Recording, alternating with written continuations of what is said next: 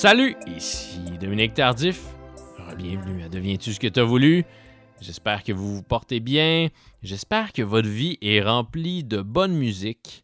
J'en profite pour saluer mon ami Alexandre Martel, à qui on doit la reprise de Daniel Boucher, avec laquelle chacun des épisodes de Deviens-tu s'amorce. Alexandre vit présentement une année exceptionnelle. On lui doit la réalisation de trois des meilleurs albums québécois de 2021 jusqu'à maintenant. Je parle des albums d'Alex Burger, de Thierry Larose et de Lumière. Et Alexandre vient aussi de lancer il y a quelques semaines la première chanson d'un nouveau groupe qu'il forme avec son frère Cédric. Le groupe s'appelle Apophis, A-P-O-P-H-I-S. Et la chanson, elle, s'intitule On prendra de l'avance plus tard. Suffit de l'écouter une fois pour l'avoir dans la tête toute la journée. C'est jour de fête, à deviens-tu, parce que c'était hier l'anniversaire de Vincent Pic. Vincent Pic, cette légende de la musique alternative québécoise. Et imaginez-vous que c'est Vincent Pic, mon invité aujourd'hui. Ben oui. Vincent Pic, c'est le bassiste, chanteur et fondateur du groupe Groovy Vark. Il joue aussi de la basse au sein d'un autre groupe majeur du rock alternatif québécois. J'ai nommé Grimskunk. Notre rencontre a eu lieu en février dernier. Vincent avait encore à ce moment-là le jeune âge de 53 ans. Voici mon entretien avec la mémoire vivante de la marge musicale québécoise, Vincent Pic.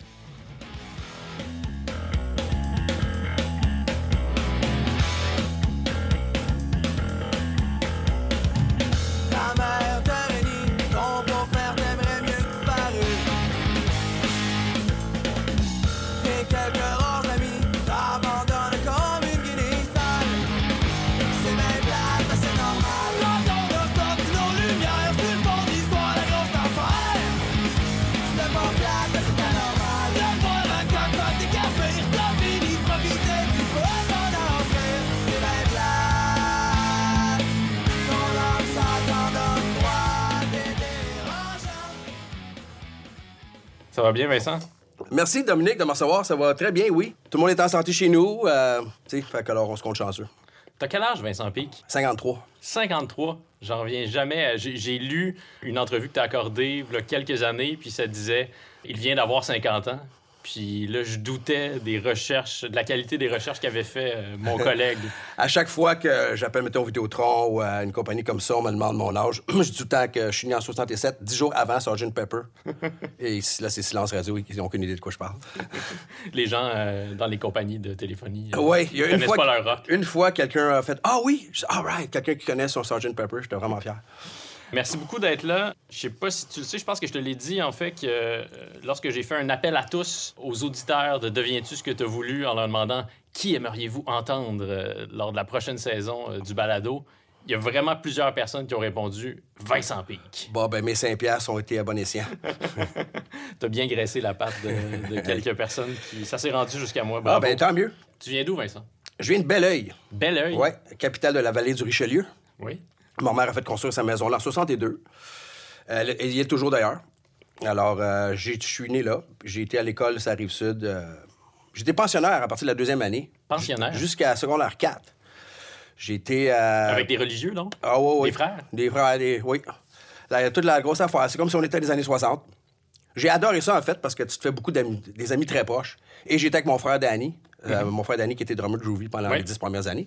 On a juste 16 mois de différence, on est très très proches. Puis ça a été mon meilleur. Je peux dire que c'est mon meilleur ami aussi. C'est ton aîné? C'est mon frère plus jeune. Plus jeune, Ouais.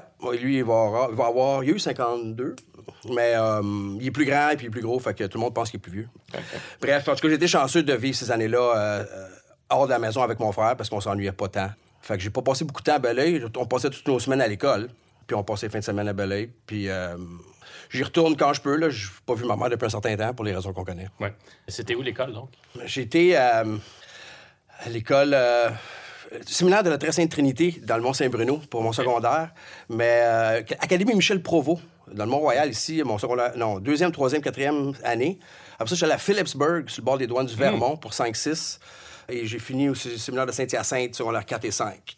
Puis après ça, j'ai poché ma première année de cégep, Edouard, mon petit, parce que personne ne me disait faire mes devoirs. Parce que, tu sais, quand t'es encadré si jeune, j'ai eu la misère à vivre avec la liberté. Hmm. Et puis, j'ai carrément foiré mon, ma première année de cégep. J'ai eu zéro cours sur 14 de passé.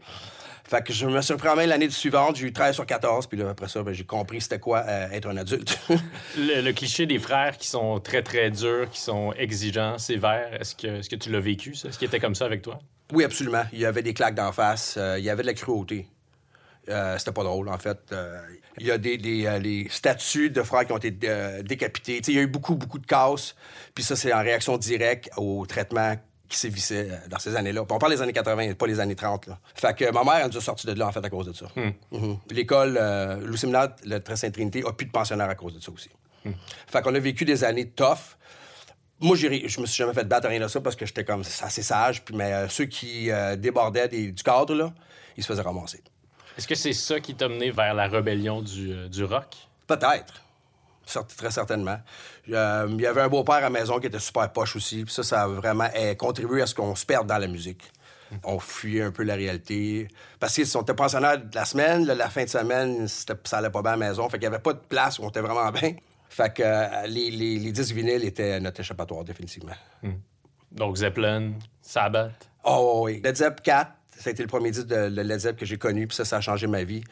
Euh, Master Reality, de, le troisième de Black Sabbath, a changé ma vie. Ma mère, elle nous a abonnés à Columbia en 79. Fait qu'on a eu la chance de connaître énormément de musique à cet âge-là. Moi, j'avais 12, mon frère avait 11. Puis on avait un pick-up dans, dans notre chambre. Fait que, bon, la semaine, on n'écoutait pas. pour les jeunes qui nous écoutent, là, on peut peut-être préciser qu'un pick-up, c'est une table tournante. Exactement. C'est euh, des moving parts, c'est des affaires qui roulent. Tu mets les grilles sur le. Non, le- les vinyles sont venus très à la mode, mais euh, effectivement, fait que oui, ça nous a, ça a beaucoup contribué à ce qu'on écoute énormément, énormément de musique. Tu viens de, de quel genre de milieu? Ta mère, elle faisait quoi dans la vie? Ma mère a été une des premières femmes dans le milieu du travail à Montréal francophone. Elle travaillait dans le milieu de la bourse. Et euh, elle a pris sa retraite il y a quelques années, mais elle a évolué et grandi dans ce milieu-là toute sa vie. Ça a été une des premières francophones à graver les échelons, puis à être gestionnaire en portefeuille euh, important. Alors, euh, elle, a, elle a fait un chemin incroyable. C'est un peu la raison pour laquelle on était au pensionnat, parce qu'elle a- étudiait le soir. Elle avait plein de cours à prendre. Fait que, bon, elle, a- elle a fait ça, puis elle a fait une carrière phénoménale. Et elle est restée dans ce milieu-là tout le long. Fait que, tu sais, mon père est parti jeune. On l'a pas vraiment connu. Fait que ma mère a vraiment été une championne à, nous élever comme faut.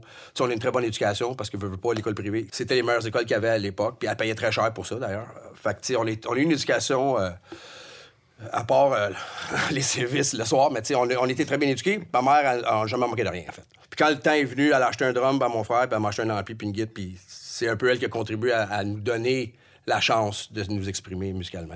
Tu m'as déjà raconté que tu as toi-même travaillé euh, à la bourse, puis que c'est en travaillant à la bourse que tu as accumulé assez d'argent pour euh, t'acheter une basse. Absolument. En 86, l'année, la journée que les- la parade de la Coupe Stanley, les Canadiens de Montréal. je Avant faisais- dernière Coupe Stanley des Canadiens. La- l'avant-dernière, effectivement. Euh, j'étais en habit, cravate et cheveux courts, puis je m'étais. euh, ben, ma mère m'avait trouvé une job à First Marathon, euh, dans le building Sun Life, sur Metcalf, au coin de Sainte-Cat. Puis euh, ma première. Moi, j'étais un courrier, en fait. J'allais porter des lettres euh, à une compagnie puis à une autre. Puis j'étais pris dans le milieu de la parade, imagine. J'ai failli tout crisser ça là, puis suivre la parade. ça a été tough de, revenir à la job, mais, euh, j'ai eu ce job-là exactement pour me payer mon premier rempli, un, PV 4 Black Widow que j'avais acheté de- du bassiste de Bad Results, puis euh, ma mère m'a ben, financé ma première Rickenbacker d'un groupe de hommage à Rush qui s'appelait Sight de Saint-Hilaire. Puis mon frère avait acheté le drum du groupe euh, hommage à Rush avec 100 millions de tonnes, puis moi j'avais la Rickenbacker, puis j'ai finan- elle m'a financé ça, puis après ça j'ai payé ma mère avec, euh, avec ce job-là. Puis ton frère Danny a travaillé lui aussi à la bourse, mais plus longtemps que toi. Lui a pris ma job, en fait. Moi, j'ai fait 86 là, mais j'ai travaillé sur le parquet de la bourse en 87. Ça aussi pour continuer à payer. Là, en fait, j'ai payé le premier démo de Groovy avec ça. Et j'ai connu le crash de octobre 87. Ils m'ont rappelé, j'étais au cégep, là, puis ils m'ont rappelé, ils m'ont, ils m'ont appelé en panique. Faut que tu rentres, c'est le crash. Il dit, ben, on te paye ton taxi. Je dis, pas mon saut. Il dit, pas grave, je suis allé comme ça. Et euh, j'ai couru pendant trois jours à voir des gens sur la passerelle vitrée euh, s'arracher les cheveux parce qu'ils perdaient tout. J'étais sur le parquet pour vivre ça euh, de visu, puis je m'étais dit une chance que j'ai pas investi grand-chose là-dedans. Puis ça m'a donné euh, raison de dire que j'ai bien fait de pas continuer dans ce milieu-là parce que j'aurais pu très bien continuer dans la bourse, puis j'aurais fait une carrière tout autre euh, parce qu'il y avait une, une opportunité en or pour moi de- là-dedans. Puis j'ai décidé de pas faire ça. Mon frère a pris le bad job. Il a toffé, ben il a toffé. Il a, il a aimé ça, il a fait ça plusieurs, plusieurs années de temps. Puis il a fini par lâcher euh, en 95 peut-être. Qu'il a fait 7, 8 ans, 9 ans. Puis il est rendu camionneur aujourd'hui. Donc c'est au cégep Édouard Montpetit que Groovy Hard Vibe va être fondé. En 86? Exact. Fait que ce qui est arrivé, c'est qu'il y avait un band qui s'appelait Bad Results de Saint-Lambert. Puis eux, on, on allait les voir jouer au Rising Sun dans le temps. Oui. Il y avait des shows de matinée au Rising Sun, des shows hardcore pour tous. C'était une salle de jazz sur la rue Sainte-Catherine. Une salle de jazz qui est ouverte par Doudou Roissel, qui a parti le festival de jazz au départ. Et euh, crime euh, Nina Simone, puis euh, toutes les, les grands. Baker. Ils ont tous joué là. Oscar Peterson, Oh, évidemment. imagine, tu sais. Oui. Euh, j'ai acheté son livre à Doudou, puis c'est- fascinant, euh, l'histoire de ce bonhomme-là. Et lui s'est fait approcher par un punk pour faire un show punk, puis il a dit oui tout de suite. Il a, il a comme aimé cette, cette scène-là, il a aimé la gang. Puis il n'y avait rien contre les trash, il n'y avait rien contre le- la violence musicale et tout ça. Puis le Rising Sun est devenu la mecque du hardcore québécois et international, juste avant les fouf. Fait que c'est là que j'ai vu mes premiers shows hardcore. Est-ce que c'est là que tu as vu DRI? en- Exactement. DRI Rhythm Pigs en 85, GBH en 85. Puis ça, ça a changé ma vie parce que avant ça, j'allais voir tous les shows forums. Parce qu'on était métalleux, puis on tripait sur euh, Maiden, Priest, euh, Sabbath, Deep Purple, euh, on- on- Yes, puis je, tapais sur le prog aussi. Fait qu'on allait voir des gros, gros shows, puis on est parti de là au Rising Sun où tu peux rencontrer le band. J'ai rencontré Kirk de, de DRI, il m'a donné un, un sticker puis une pin. La proximité entre moi puis mes idoles, était tout d'un coup une poignée de main pour- de près. Puis ça a changé ma vision des choses. Puis en fait, le hardcore a changé ma vision des choses aussi parce que le métal, c'était très euh, ben, satanique, puis les, les dragons, puis les épées. Puis c'était. Tu sais, moi, j'ai toujours pris ça euh, pour. Au deuxième degré, mais le hardcore, ça, il y avait des vraies paroles. Ça parlait de politique, ça, il y avait de l'humour là-dedans, puis ça me parlait plus. Alors, euh, on a fait un virage du crossover, comme on dit. Comme bien des jeunes ont fait en 85-86. Puis le Rising Sun a tout à voir avec ça. Alors que lorsque tu allais voir Maiden euh, à l'auditorium de Verdun, j'imagine que tu ne serrais pas la main de Bruce Dickinson après le show. Pas Bruce, mais euh, je, ben, je me contredis, puisque Maiden, quand ils sont venus à Number of the Beast en 82, à l'Océan de Verdun, ben, ils sont allés signer des autographes au Rock en Stock sur Crescent. Et j'ai rencontré donc Steve Harris, Adrian Smith. Bruce était pas là, mais Clive Burr, Wow. puis euh, Da- Dave Murray. Puis, Oui. euh, oui, j'ai rencontré les gars de Maiden, mais c'était dans un, un setup euh, Dans un autre type de contexte. Ouais, c'est Oui. ça. Puis après ça, j'ai commencé à venir au Fouf. Puis là, il y avait plein de bons shows au Fouf aussi. euh, les Seven Seconds, The Accused, DOA. J'ai tout... Puis là, on a commencé à jouer avec ces bandes-là aussi, en première partie. Là, ça m'a permis de découvrir des bandes puis à réaliser à quel point la tournée, c'était pas ce que je pensais. t'sais. Ils dormaient dans le trailer, ils dormaient dans des campings à Sainte-Madeleine. C'était pas les hôtels de luxe. C'était vraiment terre à terre, mais j'adorais ça. C'était comme un cirque ambulant. Ça t'a pas découragé? Non, au contraire, je me disais, ça se peut. Tu sais, ça se fait. Je pensais que c'était plus compliqué que ça, ma tournée de la, dans la vie, mais non, je me disais, OK, ça peut être, ça peut être aussi simple. Puis de pouvoir jaser à ce monde-là, puis ils te donnent des trucs, puis ils jasent, puis ils te parlent de leurs affaires. Puis DOA en particulier, il arrivait de Pologne, puis euh, Joey Chetel me contait comment ça s'était passé. Puis j'étais, waouh, c'est cool de jaser avec ce monde-là qui ont. Tu sais, c'est des adultes professionnels qui ont de l'expérience. puis moi, je commence là-dedans. Fait que c'était tellement trippant de pouvoir échanger avec, avec les gens que j'écoutais euh, à tous les jours, tu sais. Puis toi, t'étais au début de la vingtaine à ce moment-là. Ouais, j'aurais eu. euh, Groovy, j'avais 19 quand ça a commencé. Fait que, ouais, dans ces années-là. Est-ce que tu avais eu des groupes avant ça? Oui! Ben, j'avais commencé à jouer, comme je te disais tantôt. Ma mère avait acheté un drum à Danny, puis moi, un petit PV 30 watts, puis euh, une guitare mal, euh, copie euh, Gibson Les Paul, puis la plus belle affaire au monde. Puis, à Bella, il y avait un band métal qui s'appelait Ablaze. C'était les héros locaux. Puis, je suis allé voir Ablaze un moment donné, puis il y avait un chanteur qui s'appelait Scott Matto, qui était bien fin, puis c'était un bon chum, mais Sti qui était pas capable de chanter. Comme sérieusement pas capable de garder une note. Fait que, je suis allé voir le band, puis j'ai pris sur moi, j'ai demandé. Moi, je pense que je peux faire le meilleur job que, que Scott, puis je veux rien contre Scott, mais pour vrai, euh, euh, ça peut pas continuer de même. Donc, Puis tu avais j'ai- une bonne confiance en toi. ben, je savais que j'étais capable de chanter. Fait que j'ai, mon audition, c'était Aces High Iron Maiden. Fait que j'ai eu la job instantanément. Fait que je suis devenu chanteur de Blaze en 85. Ça, ça a été mon premier band. Puis Vous avez fait des petits spectacles. euh, Oui, en ben, il est assez gros parce qu'on a joué au Cégep Édouard mon petit à Cafétéria pour l'ouverture de la session 85. Puis là, j'allais à l'école, fait que j'avais plein d'amis. Fait que c'était, euh, c'était le début de ma période spandex. T'as eu une période spandex? J'ai une période spandex. euh, Blaze, c'était du spandex. Puis euh, j'ai pas aimé le spandex. J'ai acheté des, des culottes semi-cuir euh, chez Crotto à la place. Je trouvais ça un peu plus à vie. Mais le plus gros show qu'on a fait, c'était à, à l'auditorium euh, de, de Belleuil, au Centre culturel de Belleuil, le 21 décembre 85. Euh, à Blaze, tout le monde était là. Il y avait 600 personnes. On a vendu tous les billets. Puis, on avait pris des gobelets, des machines à, à eau. Puis, on les a toutes peinturées en, argent. Puis, on a fait des studs partout sur le stage. Quelle bonne idée. Ça coûtait rien à part de la colle puis de la peinture, mais ça faisait vraiment beau. Ça, ça a été euh, un des gros highlights de ma vie. Comme c'était la première fois que je faisais un gros, gros show de même et de combattre la nervosité. Puis fait intéressant. Il y a- une tune que je faisais à la guitare, c'était Fade to Black de Metallica. Je faisais l'intro. Puis j'avais pas soundchecké la tune. Fait que quand je suis arrivé pour. J'ai mis ma guitare, j'arrive vers le micro, puis il y a quelque chose qui m'a arrêté. C'était le fil qui se rendait pas au mon micro. Fil trop court. Le fil trop court, j'ai figé. Je savais plus quoi faire. Rick Hughes puis Mike Plante de Sword, Oui. qui, qui était là. Je savais même pas qu'il était là. Important on- groupe métal on- québécois. Ah oui, puis il venait de Saint-Bruno, fait que c'était les héros locaux aussi. Je sais pas comment il- Mike Plante a fait, mais il a trouvé un fil, il a déplugué, il, il m'a il m'a carrément poussé vers le micro, puis j'ai chanté à tune. Et j'ai appris de quoi de, de très important journée-là, c'est que le- le- l'entraide la camaraderie entre les bandes. Puis pour un band comme Sword, déjà qu'ils soient sur place, j'en revenais pas. Puis déjà qu'ils m'aident de cette façon-là, puis ils ont sauvé mon show. J'ai jamais oublié ça. Puis à chaque fois que je vois Mike ou euh, Rick, je leur en parle. Et, euh, mais tu sais, ça m'a dit faut s'entraider dans la vie. Puis j'ai toujours gardé ça en tête, d'aider les. Quand, je joue avec des plus jeunes bands, un peu partout en région, je les offre tout le temps jouer sur ma rig. Je les offre tout le temps. On leur donne la place pour faire. On, on est très accommodant. C'est rare, sais- ça, parce que souvent, le groupe qui est en tête d'affiche, il veut surtout pas que la première partie touche à son équipement. Surtout pas. Quand on joue en Europe et on joue dans les plus gros bands, euh, c'est tout le temps comme ça. Ils te donnent ton 27 minutes puis ton petit espace dans lequel il faut que tu t'installes. C'est ça qui est ça. C'est correct. Mais si on peut accommoder, on le fait, oui. Je voyais récemment euh, une vidéo que tu as tournée pour Slater et Fils, qui est un, un jeune groupe, puis tu l'as fait souvent, ça, dans ta carrière, donner un coup de pouce à un groupe plus jeune qui débute, mettre ton saut d'approbation sur ce qu'ils font. C'est important pour toi? Absolument. Et on m'invite tout le temps au lancement, puis euh, j'y vais. Moi, ma, ma vie est basée sur la musique. Vu que j'ai pas vraiment de job autre que ça, j'ai du temps. Fait qu'aller au lancement, aller des 5 à 7 et euh, représenter. Tu sais, j'ai 320 T-shirts de band, puis la moitié, c'est de la scène locale. Fait que juste mettre le T-shirt du band, je sais que ça compte.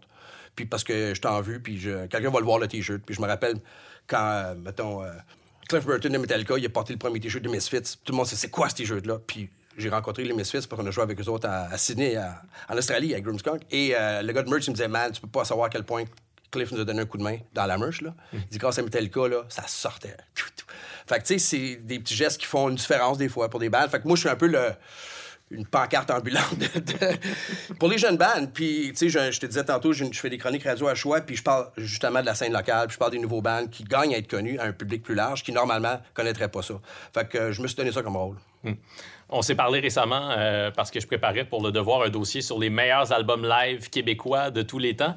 Puis là, tu me parlais de ton admiration puis ta grande, grande affection pour les Hôtesses d'Hilaire, qui n'est pas un québécois, qui est un band néo-brunswickois, mais qu'on a quand même beaucoup vu euh, au Québec. Puis ça m'a rassuré de constater que c'était encore possible d'être aussi enthousiaste que ça pour de la nouvelle musique à ton âge. Parce qu'on voit, on en voit beaucoup des gens qui trippent fort sur la musique pendant leur vingtaine, début de leur trentaine, puis après, ça s'essouffle. Il y avait une, euh, une étude, je pense, qui tendait à prouver que Oui. tu arrêtais d'écouter la nouvelle musique à partir de 30 Ouais, ouais, quelques, là. Ouais, ben non, c'est pas mon cas.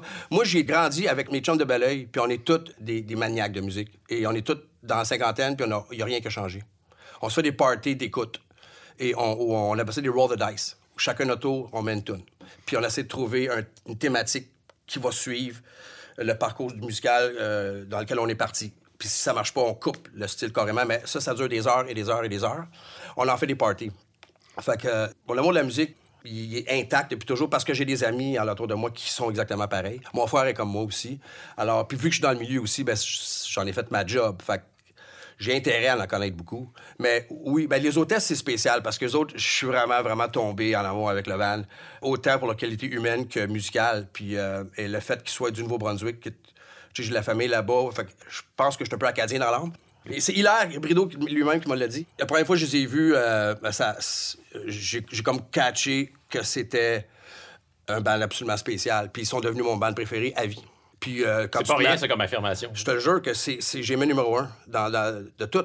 Surtout quand tu les connais, puis ils sont tellement Oui. gentils, accueillants. Puis euh, Serge, Michel, euh, Maxence, euh, Miko, puis Léandre sont, sont tous également cool, puis sont tous également incroyables. Puis quand t'es mis ensemble, ça donne les hôtesses d'hilaire. C'est un band qui vont partir sur une chaise pendant trois heures et tu te tannes pas. Et c'est jamais le même show. Euh, Serge a toujours des interventions incroyables. Chaque... Il se sert de, la place qu'il a pour euh, sortir des jokes locales. Il est comme Plume, comme Zappa. Il y, a il y a cette répartie-là. Fait que euh, je suis fier de dire que je suis un hôtesse head. Et ma copine aussi. On a passé deux étés en vacances à suivre l'autobus. Donc, avoir plusieurs spectacles au cours du même été. Exactement. Jusqu'aux îles de la Madeleine, Sackville, Nouveau-Brunswick. On a traversé l'île du Prince-Édouard ensemble. On a couché chez Hilaire. On fait partie de la famille. J'ai même remplacé Michel Viano pour une coupe de gigs. Fait que je connais les tunes par cœur. J'ai appris les tunes des hôtesses. Parce que quand Michel, il voulait être chauffeur de boss, Michel chez le bassiste, il m'a tout de suite appelé. Il dit Tu veux-tu faire des shows? Je dis Oui Fait que j'ai dormi dans le boss, j'ai brossé dans le boss, j'ai joué les, les hôtesses. Un moment fort. Comment tu passes de Ablazed à Groovy? Ben, OK, là, on revient en 85, puis on vient au, au crossover. Ouais. On est passé de très métal à très hardcore. À Blaze, on voulait rien savoir. Les autres, ils trouvaient que c'était poche, la musique hardcore, la musique punk, ça sonnait pas, c'était pas bon. Eux autres, ils étaient dans- plus dans le technique. Puis je comprends. Puis ils étaient très sérieux dans leur démarche. Il y avait pas le... ben, en fait, ils parlaient pas beaucoup anglais d'un, fait qu'ils pouvaient peut-être pas catcher les, les nuances et la finesse de certains textes de hardcore. Ou la joke, tu sais, comme les, les, des des choses comme ça. Puis moi, fait que j'ai un peu euh, viré ma mire de bord par rapport à ce que, où je voulais m'aligner. Fait que Blaze, c'était plus ça pour moi. Fait que j'ai euh, j'ai gentiment décliné euh, de continuer avec eux. Aussi, il y avait des problèmes internes dans le band. Ça- Il y a des frères Renault là-dedans, puis ça, ça s'entendait plus. Puis j'ai parti, euh, je me suis mis à jammer avec mon frère et Stéphane Vigent, qui était mon meilleur ami de secondaire. J'ai connu Stéphane en 79, au séminaire de la Sainte-Trinité. Puis on était liés par notre amour de la musique euh, élevé euh, aussi. Puis Stéphane, ben, il a acheté sa première guitare, était incapable de jouer Smoke on the Water même. Aucun talent naturel, mais il a persévéré puis est devenu bon à guitare. Puis à la place d'être capable de piquer du Metallica parce qu'il n'y avait pas d'oreille, ben, il s'est mis à écrire ses propres riffs. Fait que Stéphane est arrivé avec des premiers riffs originaux qui sont la, genèse de Groovy Hard. Puis, ce qui est arrivé, c'est que Stéphane est allé recruter Marc-André Thibert de Bad Results, on en parlait tantôt, le band hardcore de Saint-Lambert, puis là, je reviens au Rising Sun, parce qu'on allait voir Bad Results dans ce temps-là. Fait que là, on avait. Là, Bad Results sont, ils ont splitté. Fait qu'on avait un gars connu dans notre band, qui était Emma. Puis lui, il avait fait des shows. Tu sais, on savait c'était qui, là. Puis il était bon. Il était vraiment. Bad Results, c'était très bon. Fait que là, on avait comme euh, une vedette dans notre band, qui était Marc-André Thibert. Fait novembre euh, 86, on a fait notre premier jam. Puis Stéphane avait écrit déjà deux, trois tunes. Puis on a pris certains riffs de Bad Results que Marc-André avait écrit. Fait qu'on avait déjà un, corpus de musique d'à peu près 15 minutes d'établi dès le départ. Puis, on n'avait pas de drummer, par exemple. Puis mon frère, il était dans un autre band qui s'appelait Outrage, qui était un peu le, le nemesis de Blaze, faisait des cover metal aussi. J'ai demandé à Dan s'il voulait embarquer. Lui, il trippait pas punk tant que ça, mais il était capable de faire des beats très vite. Il était très vite de sa main droite. Fait qu'il a embarqué, puis ça a été le début de Groovy euh, en novembre 86. Euh, Groovy s'est appelé, avant de s'appeler Groovy Hard Work, c'est appelé euh, Schizophrenic Muff Divers. That's right. Pendant combien de temps? C'est... Groovy Hard Work, il y a plusieurs personnes qui ont dit que c'est un nom un peu étrange, mais c'est quand même mieux que C'est Schizophrenic quand même Muff mieux Divers. que... Bien, évidemment, euh, nous, on est à l'époque des acronymes, tu sais. GBH, MDC, Uh-huh. DRI. Fait qu'on nous, on s'appelait SMD. SMD. SMD, mais schizophrenic muff divers, muff égale partie euh, génitale de la femme. Oui. Fait que c'est un petit peu euh, grossier. Puis on avait un premier chanteur qui s'appelait Éric Lajambe, en fait, que j'ai connu au cégep. C'est lui qui avait trouvé ce nom-là. Puis lui, il était plus dans le scato, dans ce genre de mode-là, puis ça fitait pas trop avec nos personnalités. Fait que quand Éric est parti, parce qu'il a réalisé que ben, c'était pas un chanteur, de toute façon, mais il était juste beau, puis les filles tripaient dessus. Fait qu'il amenait des filles au local, ça, c'était déjà pas pire. Fait que euh, quand Éric est parti, en fait, on a auditionné des chanteurs, puis il y en a aucun qui marchait, fait que je suis devenu chanteur un peu par la force des choses. Fait que j'ai appris à, chanter puis à, à jouer la bass en même temps. Fait que de là, quand on est allé au studio Harmonie à Longueuil pour taper notre premier démo en juillet 87, ça nous prenait un nom. Moi, j'avais Hardwork en tête parce qu'il y avait les deux A. Fait que quand tout, tout le- le- l'encyclopédie, c'est comme un des premiers noms qui apparaît. On avait Groovy Petunias puis Hardwork. Magasiner une place dans l'histoire du rock. Euh, Non, mais je voulais qu'elle était en premier, tu sais, dans, dans les racks, euh, racks à disques. Euh, je pensais à ça déjà. Mais on avait Groovy Petunias puis Hard Rock Academy, puis ça a flippé à Groovy Hard Rock. Puis la raison pourquoi on a regardé ce nom étrange-là, c'est que notre ami graphiste Simon Dupuis, on a mis le Groovy puis le Hard Rock un euh, en bas de l'autre, puis les deux yeux puis le V ont tout de suite fait une face. Puis ça y a sauté dans les yeux, puis il a créé le logo, comme instantanément. Fait que, oh wow, quel cool logo. Fait qu'on est un peu parti avec l'ima- l'imagerie. C'est un logo quand même assez fort. Le nom est weird. Personne ne va être capable de prononcer Hard Rock. Fait tout le monde nous appelait Groovy. Oui, maintenant tout le monde se contente de dire Je suis allé voir Groovy en spectacle. ouais, ben, on comprend de qui il est question. Et euh, si tu savais le nombre de fois qu'Hard Rock a été massacré, euh, on- a failli faire un t-shirt de money des 27 façons de mal écrire Hard Rock. Là, je suis sûr qu'il y a plein de gens qui se demandent comment il fait Vincent pour se souvenir de tout ça, tous les noms de bands qui ont duré deux mois, toutes les dates précises. Je t'ai déjà appelé une fois parce que je faisais un texte sur la fin de Musique Plus. Puis entre le moment où je t'ai écrit pour te demander si tu avais le temps de me parler, puis le moment où je t'ai appelé, donc il y a à peu près 20 minutes qui s'écoulent, tu avais dressé la liste de tous les VJ qui avaient reçu Gouvard Vark, puis il y en avait vraiment beaucoup, il y en avait comme une trentaine. Oui, c'était fou, ouais. Mais tu te souvenais de toutes ces personnes-là? Comment tu fais pour avoir une aussi grande mémoire que ça? Ben, je, je sais pas. Mais euh, il y, a des- il y a des affaires, tu sais, je me rappelle pas pourquoi je me suis levé pour aller dans la cuisine, mais euh, euh, ce, qui, a trait avec la musique, puis particulièrement la, la mienne, les dates me reviennent facilement. Il faut dire que quand j'étais plus jeune, puis quand Groovy a commencé, j'avais mis tous les flyers posterés dans, les quatre murs de ma chambre. Fait que je voyais tout le temps les dates. Fait je pense que je les ai retenues subliminalement de cette façon-là, mais j'ai toujours eu de la facilité avec les dates, les numéros de téléphone aussi. Mais c'est très spécifique, c'est parce que je, je, peux avoir une très, très, très poche mémoire pour d'autres affaires. Mais pour la musique, euh, ben, j'adore l'histoire, puis je suis un peu historien dans, de nature, fait que j'aime... Les dates, pour moi, sont très importantes dans l'histoire de la musique, mmh. parce que ça change tout qui était le premier band heavy metal, c'est qui qui a inventé le rock and roll, ah, c'était en mai 54 ou en juillet 54, ces quatre mois-là sont très importants. Fait que quand tu t'intéresses autant à la musique, les dates euh, deviennent euh, une information absolument cruciale. Est-ce que tu trouves qu'on en prend assez soin de l'histoire de l'underground québécois, qu'on la célèbre assez? Il y a des gens qui sont là pour le faire. Tu as des Félix Desfossés, ouais. des Yann Campbell, des Louis Girard, euh, entre autres, qui font ça. Euh, Félix a écrit euh, L'évolution du métal mm -hmm. québécois, volume 1. Puis le volume 2 s'en vient. Oui, puis il y a la, la, version anglophone qui vient de sortir. Je collabore beaucoup à ça. Je vais être beaucoup dans le deuxième qui va sortir. D'ailleurs, je parle avec Louis Girard tantôt. Elle va venir chez nous, elle va scanner tous mes flyers. Parce que j'ai des boîtes et des boîtes d'archives de tout ça. Fait que oui, moi, je suis un archiviste dans la vie. Puis j'ai gardé toutes les démos de toutes les bandes de la scène locale dont j'ai pu mettre la main sur les cassettes je garde ça précieusement. Je dis un jour, ça va servir à quelque chose. Puis tu vois, il y a des ouvrages qui sortent, puis on m'appelle souvent pour collaborer à ça, parce que j'ai des affaires que eux-mêmes, les bands n'ont pas. Euh, je trouve qu'on lance. Ben, c'est pas tout le monde. Les jeunes sont de moins en moins euh, intéressés par ça d'un. Fait que c'est important que quelqu'un le fasse. Parce qu'il y aura toujours un public pour ça. Puis ça fait partie de l'histoire de la musique au Québec. Le, le pan underground de la musique québécoise est extrêmement importante, extrêmement riche. Fait que c'est important que quelqu'un s'en rappelle et que, ça, reste pour la postérité. Mm. C'est vrai que les jeunes groupes euh, vont rarement avoir la conscience d'à quel point c'est important de garder une copie d'un démo, d'un t-shirt, d'un poster, parce que ça va peut-être devenir un objet important un jour. Quand j'ai euh, travaillé à la Sopref quelques, quelques semaines pour payer le disque de Floating Widget en, en heure. Un des nombreux groupes dans, un des dans nombreux lesquels groupes, tu joues. Oui, on avait pas, la Sopref nous avait signé en distribution. Avec la Sopref, donc, distribuait des albums de la scène locale. C'est ça? ça, avec Jean-Robert Bissaillon. Oui. Puis, euh, membre de French Bee. Oui, membre de French Bee.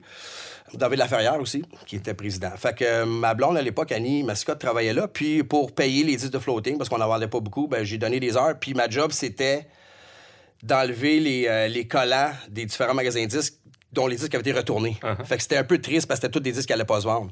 Puis là, on appelait les bandes. J'ai des boîtes et des boîtes de disques à vous autres, venez les chercher. Puis là, pas à moitié des bandes venaient chercher.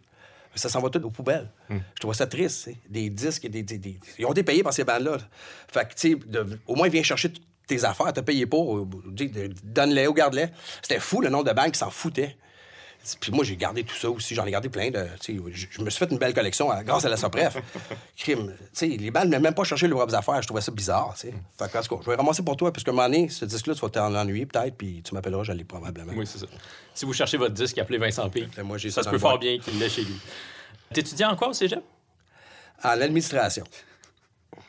Ça, ça m'amuse tout le temps. À chaque fois que, que j'entends ça, Vincent P. qui étudiait en administration au cégep. J'ai pas appris grand-chose. J'ai appris beaucoup plus l'administration avec euh, Groovy Hardwork. Parce que, on Parce a que tu t'occupais de tes affaires. Absolument. On a eu deux bourses euh, jeunes volontaires pour, pour, qui nous ont beaucoup aidé à, à se resserrer au niveau des affaires. Parce que faut que ça te prend des comptes, faut que tu te donnes des comptes, faut que tu donnes des reçus, puis tout ça. Ils, nous ont permis d'enregistrer nos deux premiers démos. Puis on se gérait nous-mêmes. On n'a pas eu de gérance avant 10 ans, nous autres. Fait qu'on était nos propres gérants, notre propre gérant. Puis euh, j'ai appris bien plus avec ça que n'importe quoi que j'ai appris à l'école. À quel moment est-ce que tu as compris ou que tu as décidé que ta vie, ce serait la musique? Un moment donné, j'étais chez ma mère encore, je devais avoir 17 ans, puis euh, j'ai demandé à ma mère de venir ici, puis je lui ai expliqué que je voulais faire de la musique dans la vie. Elle dit Essaye de finir ton cégep pour moi. Comme ça, tu aurais quelque chose sur lequel retomber si jamais ça marche pas. Elle dit Mais euh, elle m'a donné la permission, si tu veux. Quand ma mère m'a donné la permission, à partir de ce moment-là, elle m'a toujours bien encouragé. J'ai dit OK, let's go. Puis elle m'a dit Tu sais, ça va être dur, là. Ça va être vraiment dur. Mais je le sais que c'est ça que tu as le goût de faire. Elle peut pas m'astiner elle savait bien que j'allais le faire d'une façon ou d'une autre. Fait qu'elle m'a donné son aval. Puis c'est ça que je trouve ça bien important d'avoir l'approbation de ma mère parce que il y a des gars de mon band qui n'avaient pas l'approbation de leurs parents. Puis ça l'a toujours pesé fort sur ses épaules. Euh, puis c'est triste. Mm -hmm. Fait que c'est ce soir-là, je te dirais, quand j'ai dit à ma mère c'est ça que je voulais faire, c'était réglé. Donc ça fait, ça fait quelques années maintenant déjà. Ça fait 36 ans. Oui. Qu'est-ce qui se passe donc entre 86, moment de la fondation Groovy, puis euh, le lancement de votre premier album en 94? C'est quand même plusieurs années qui s'écoulent. Vous avez fait des démos entre-temps, mais le, le premier album officiel, c'est 94. Exactement. Ben, on a fait trois démos cassettes, Puis on, ça, on a vendu quand même 3, 000 de chaque. C'est ça, c'est ça qu'on vendait dans le temps. On savait pas comment ça marchait faire des disques. Puis en plus, c'était le tournant. Le CD n'était pas arrivé encore. C'est plus que bien des gens qui sont populaires aujourd'hui, ce 3000 C'est copies fou vendues. pareil quand tu y penses. Mais on jouait beaucoup, beaucoup aussi. Puis on jouait au Québec. Puis il n'y avait pas tant de bandes dans, dans le temps, il faut se le dire. On était peut-être une trentaine. Là. Fait que euh, c'était facile de vendre un démo parce qu'il n'y avait pas grand-chose d'autre à acheter. Puis quand tu, tu vas à l'abbé en Chicoutimi, ben, pas mal tout le monde va être là. Fait que, puis Musique Plus nous ont beaucoup aidé à nous faire connaître parce que Paul Sarrazin, de Solid Rock, Mm-hmm. il nous avait souvent en entrevue. Il venait même à nos locales, puis il avait euh, même commencé certains de nos spectacles. Fait qu'on s'est fait beaucoup fait connaître par, grâce à Musique Plus. Fait qu'on a eu un, un succès fort, très jeune, à cause de Musique Plus. Fait que là, t'arrives là avec tes 120 cassettes, ben t'es vends toutes. Donc, on a vécu de ça. Tout ce temps-là, on a fait des démos pour des, compagnies de disques, mais personne ne voulait toucher à ça. Ils ne savaient pas comment dealer avec nous autres. Si on faisait de la musique speedcore, prog, euh, en anglais, français, c'était trop weird. Puis le terme rock alternatif n'existait pas encore. Puis en fait, un peu parti avec Groovy et Grimmskunk. Il fallait catégoriser ce genre de musique-là qui était intégorisable à l'époque. Et euh, fait on a fait ça, on a fait ben de la- on a tapé de la trail. Là, il y a Stéphane Vigent, qui était mon meilleur chum, qui lui a été le premier à travailler à la Bourse de Montréal, grâce à ma mère. Lui, ben, il y a eu un, kid puis un deuxième kid. Fait que lui a lâché. Fait que là, ça a été le oh shit, OK, c'est plus aussi ça. On perd euh, le membre fondateur. C'était le début du mouvement au sein de Groovy. Il y a eu quand même pas a- mal de ouais, mouvements personnels. ouais. Fait que là, ça nous a appris qu'il n'y a rien d'éternel dans la vie. On est allé chercher Martin Pelletier puis Louis Bélanger du groupe The Affected, euh, excellent bal métal de Longueuil. Fait que là, on a fait ce changement-là. On a écrit bien de la musique, on a fait bien des pré-prod. Puis euh, Marc-André Thibert a co-ouvert le studio Plante Verte à Saint-Mathieu-de-Belleuil. Puis quand le studio Plante Verte est arrivé dans le décor, on a eu accès à du temps de studio illimité. C'est là qu'on a fait la grosse pré-prod qui est devenue Eater's Digest. Fait que ça a pris tout ce temps-là pour arriver à notre premier album. Euh, on avait une première compagnie de disques qui s'appelait YMX qui nous ont signé, ça n'a pas marché avec eux. Là, c'est MPV, Martine Prévost, puis Marc Vinette qui sont rentrés dans le décor, puis eux nous ont signé euh, enfin pour Eater's Digest. Ça ressemblait à quoi vos, vos premières tournées euh, du Québec? J'imagine que tu découvrais le Québec à ce moment-là. On a tapé une sérieuse trail. C'était a- a quoi les salles où vous jouiez? Des salles All Ages, des bars? Tout- non, il n'y avait pas beaucoup de bars qui, nous, qui voulaient nous avoir. C'était des sous-sols d'église, c'était des, euh, des salles communautaires. Beaucoup. Puis c'était- il fallait se fier sur une gang de jeunes, mettons de cette île, qui allaient mettre euh, leur tête sur le bûcher puis euh, monter un show. Il faut leur donner beaucoup de crédit parce que ça prenait énormément de guts à cet âge-là pour monter un stage, monter des lumières, un système de son, passer des flyers, faire connaître ça, avoir l'argent nécessaire s'il y a pas assez de monde parce que tu vas être payé. Fait y, a- il y avait un besoin criant pour ce genre de musique-là au Québec. Puis il y a beaucoup de jeunes qui se sont investis corps et âme pour créer un réseau de spectacles à travers le Québec. Puis euh, à, eux, ben, Groovy, puis Grim par la suite, puis après ça, Barf, puis Overbase, puis euh, Banlieue Rouge, ont pu, on a pu étaler nos tentacules euh, à la grandeur de la province. Puis on a réalisé que cette, île, c'est loin à tabarnak pour faire un show pour 300 pièces. Fait que ça s'est fait un show à la fois. C'était pas des tournées, c'était des shows de fin de semaine. Fait qu'on jouait peut-être deux, trois fois par mois. Puis chaque show comptait en tabarouette. Mais ça marchait au fort parce que les jeunes. ah, si- C'était l'événement. Tout le monde allait là, c'est Ouais. ça. C'était l'événement. Il n'y avait pas grand-chose d'autre à faire. Fait que ça créait euh, un buzz euh, extrêmement fort. Fait que ça a été le début de la scène rock alternative, si tu veux. Mais ça veut dire donc que tu bouquais ces tournées-là forcément au téléphone. Aujourd'hui, on peut tout régler ça par courriel. C'est C'était relativement tout- facile. C'était mais- tout par téléphone, absolument. Puis on, on se montait des longs, longues billes de, de longue distance. Puis ça, c'était avant le 450. Il y avait- C'était juste euh, sept chiffres encore dans le temps. Mais oui, on se montait des billes. Puis c'est pour ça que quand on a eu la bourse de jeunes volontaires, ça nous a aidé à, à avoir un peu d'argent pour pouvoir euh, payer ces affaires-là. Parce que Groovy, on a toujours été très endettés. On a toujours eu trop d'ambition pour nos moyens. Puis on a toujours vécu à perte. Mais on faisait bouger les affaires. Comme par exemple, on, s'est équipé chez Steve's. on- moi, je suis sorti de chez Steve's avec 5000 pièces d'équipement sur un emprunt euh, d'un caïd qui, qui- qui, par la suite, a, a menacé de me couper les mains parce que je n'étais pas capable de le payer. Mais tu sais, je me suis acheté un... Un trace- caïd, ça, un veut dire quoi précisément? C'est quelqu'un qui vend de la dope et des cigarettes illégalement.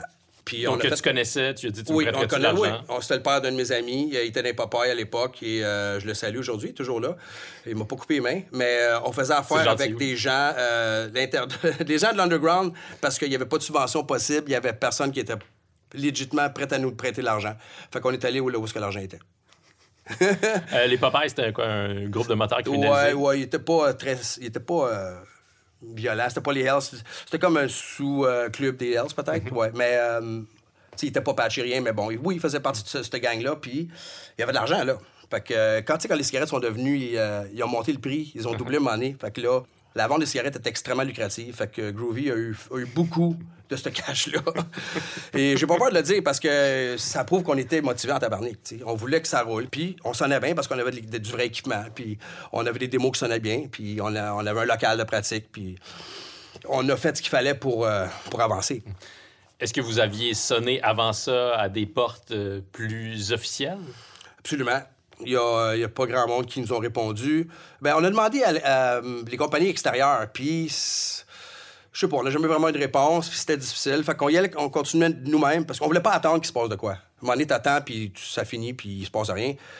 Fait qu'on a pris les choses entre nos mains, et puis on a fait affaire avec ces gens-là. pour ça que quand YMX sont arrivés dans le décor, enfin, une compagnie disque intéressée, puis oui, ils nous ont signé, puis... euh, sauf qu'ils n'ont jamais financé nos albums. Ils ont toujours été en, en licence, puis nous, on payait nous- nous-mêmes nos albums. Une raison pour laquelle on, on était très endettés aussi, parce qu'on on tenait à payer nos propres affaires et garder nos bandes maîtresses. C'est ce qu'on a toujours fait. Fait que quand euh, MPV est rentré dans le décor, ben, ils ont racheté le contrat d'YMX. Et la dette qu'on avait envers les caïds a été transposée. Fait que, on- on- à un moment donné, dans, dans le pire, on devait 75 000 Puis quand on a fait notre tournée d'Asie en 2005, on a tout payé ça. Fait qu'on s'en est sorti les mains clean. On doit prier à personne, mais euh, c'est la seule façon qu'on a trouvé euh, pour continuer à rouler toutes ces années-là. Pourquoi est-ce que c'est important pour vous, pour toi, de conserver vos bandes maîtresses? Parce qu'il n'y a pas beaucoup de jeunes artistes qui ont cette euh, sagesse-là, puis ils le regrettent euh, par la suite. Ben, c'est parce que c'est tout ce que tu as. C'est, ton œuvre. Puis si ton œuvre, tu la, tu la signes à quelqu'un d'autre, puis ils en font ce qu'ils veulent, t'es plus maître de ta destinée. Fait que c'est absolument important de garder au moins la musique qui t'appartient et nos droits d'auteur aussi. Moi, j'avais signé 50% de mes droits d'auteur à MPV, puis je l'ai regretté amèrement. Des années plus tard, quand on a décidé de sortir de ce contrat-là, qui nous a coûté 20 000 j'ai euh, réussi à négocier de, revoir toutes mes, mes éditions, tous mes droits d'auteur, puis ah, j'ai jamais signé à ce jour. Fait que j'ai 100% de mes éditions, puis 100% de mes droits d'auteur. Fait que c'est parce que c'est ce que j'ai, c'est tout ce qui me reste, dans le fond. Fait que oui, c'est très important. Puis quand tu lis les histoires d'horreur des bandes des années 70 qui signaient pendant les parties puis qui se faisaient avoir. J'ai rencontré Roger Glover de Deep Purple qui m'expliquait qu'il n'avait jamais vu une scène de vente d'album de Deep Purple. Il en a vendu des millions. J'étais pas sérieux? Justement, je te jure, il dit, moi, il fallait que je fasse de la production pour, euh, pour gagner ma vie. Deep Purple? Tu- J'en revenais pas. Puis des, des histoires comme ça, il y en a une et un autre. Lucien Francoeur s'est fait fourrer quand il était jeune. Tu sais, fait t'apprends. T'apprends à force de, de lire et d'en- d'entendre ces histoires d'horreur-là. Parce que oui, c'est requin, cette industrie-là. Beaucoup moins maintenant. Je pense que les gens ont compris qu'ils peuvent prendre le destin en main. Mais à l'époque, c'était vraiment requin. Puis c'est dommage, parce que ça a tué des, très bons bandes dans l'œuf. Fait que voilà l'importance de garder ses propres bandes maîtresses. Pour le deuxième album officiel de Groovy, euh, Vacuum, vous avez été courtisé par des grosses maisons de disques à ce moment-là, par BMG et Sony? Oui, là, là, quand Eaters Digest est sorti, là, le buzz a parti fort. Puis la, la scène alternative québécoise était tout d'un coup structurée, puis il se passait de quoi. Puis le on- rock alternatif est important aussi aux États-Unis puis partout euh, sur la planète. Oui, c'est ça. Comme je dis souvent, on est un peu les penchants Green Day ou Offspring euh, du Québec. Puis Mais oui, meilleur. Ben, différent, du moins, tu sais, moins linéaire, on peut dire. Mais Ouais. bref, euh, il- le buzz était à cette musique-là. Puis on attirait du monde. On faisait les festivals d'été Québec, on faisait les Franco. Tout d'un coup, c'était on était un peu les boss bands là. Euh, nos vidéos jouaient à musique plus puis on passait à musique plus une fois par mois. C'était c'était ça qui ça se passait là. Fait que les compagnies disques ont finalement oh il se passe de quoi? On aurait peut-être Il y a peut-être on aurait peut-être checké là. Ouais exactement. Fait que BMG ont été intéressés. Euh, sont venus au local. Ils voulaient un contrat de 7 ans. Ils voulaient qu'on change de nom de band. Fait qu'on a dit non. Ils ont signé euh, eux autres il y avait Trace Atomic de, de- des colocs à ce moment-là. Fait qu'ils étaient un peu. Ben, on voyait bien qu'ils s'en allaient dans la bonne direction. On a refusé parce qu'on voulait pas signer 7 ans, euh, 7 albums plutôt. Puis on voulait pas changer de nom, il était trop tard pour changer de nom. Ils voulaient qu'on s'appelle The Groove. J'ai entendu, on voulait pas signer Satan. On voulait pas signer Satan. Ah, c'est exactement ça. Non, non, il était correct. Tu sais, ils sont venus nous voir le jamais au local. Il était fin, mais c'était beaucoup trop long contrat. Et on a, on a refusé. Ils ont signé Blaise et Daphné à la place. Where are they now? Parce qu'ils ont shelfé Blaise et Daphné. J'ai appris de source sûre que c'est ça un peu ce qui a tué le band. Je pourrais pas te chanter une chanson de Blaise Non, et Daphné. puis il était pas pire, il était bon, les gars, parce qu'on s'était rencontrés, tout ça. Mais ensuite, Sony ont été intéressés. Parce que là, il y avait des gens qui infiltraient de ces grosses compagnies-là que je connaissais. Tu sais, Il y a des gens de- un peu plus âgés, ben, on, on prenait tout de l'âge un peu, qui fait qu'il y avait des bonnes positions. All right, moi, je suis un band pour vous autres, puis c'était Sony. Puis euh, on a fait un démo de 4 tunes pour eux, puis ils ont passé là-dessus. En même temps, le contrat, il était, euh, il avait 136 pages, puis il était. Fait que c'est un peu se jeter dans la gueule du loup y a un major. C'est pas exactement le- le- la solution. Puis on, ça, tu l'apprends euh, tard dans la vie, mais euh, si tu as un hit avec Sony, ça va, mais si tu vends pas, ils vont te shelfer, puis là, il n'y a plus personne qui peut te toucher. Il y a mieux de garder que de, vendre à quelqu'un d'autre. Ouais. Fait que ça, ça peut être euh, désastreux. Fait que bref, on n'a pas signé avec eux. Fait que oui, il y a eu de l'intérêt de Sony puis BMG à ce moment-là. Mais l'album a quand même été euh, un succès. La chanson Dérangeant a joué beaucoup à Musique Plus et sur les radios commerciales, ce qui était une première à l'époque qu'un groupe de rock alternatif franchisse cette frontière-là qui était euh, très, très difficile à, à percer. Effectivement. Jusqu'à ce moment-là. Oh oui, parce que tu écoutais C'est quoi, puis C'est quoi MF à l'époque, puis ça avait rien à voir. C'était bon, Joe Bocan, puis Mitsu, puis c'était ce qui jouait, je sais pas, le, le nouveau Pelpiché. Puis effectivement, Dérangeant a permis d'ouvrir cette porte-là. Puis euh, on était vraiment heureux de ça, pas juste pour nous autres, mais aussi on se disait, bon, ben voilà, c'est la nouvelle porte d'entrée pour le rock alternatif au Québec, qui malheureusement s'est refermée assez rapidement. Je pense que ça n'a pas été un mouvement escompté. Mais oui, ça nous a beaucoup aidé, man. Puis euh, enfin, on vendait des disques, puis enfin... euh, on était invités aux, aux- aux plus grandes plateformes là, que le Québec avait à offrir, les plus gros stages, puis euh, les émissions de TV. Puis, tu sais, on a eu notre moment. C'était le fun, on a profité beaucoup. Puis euh, ça nous a permis de connaître le milieu de la TV, le, milieu des, gros spectacles, puis côtoyer euh, les plus grands de la chanson euh, québécoise, puis de, faire partie de cette gang-là, pour une fois. Puis il y avait comme un, respect aussi, parce qu'on se faisait déjà 10 ans que le band roulait. Puis on n'était pas si navo que ça. On, se faisait déjà un bout qu'on roulait. Fait on était capable de avec la pression, puis on donnait des très bons shows aussi.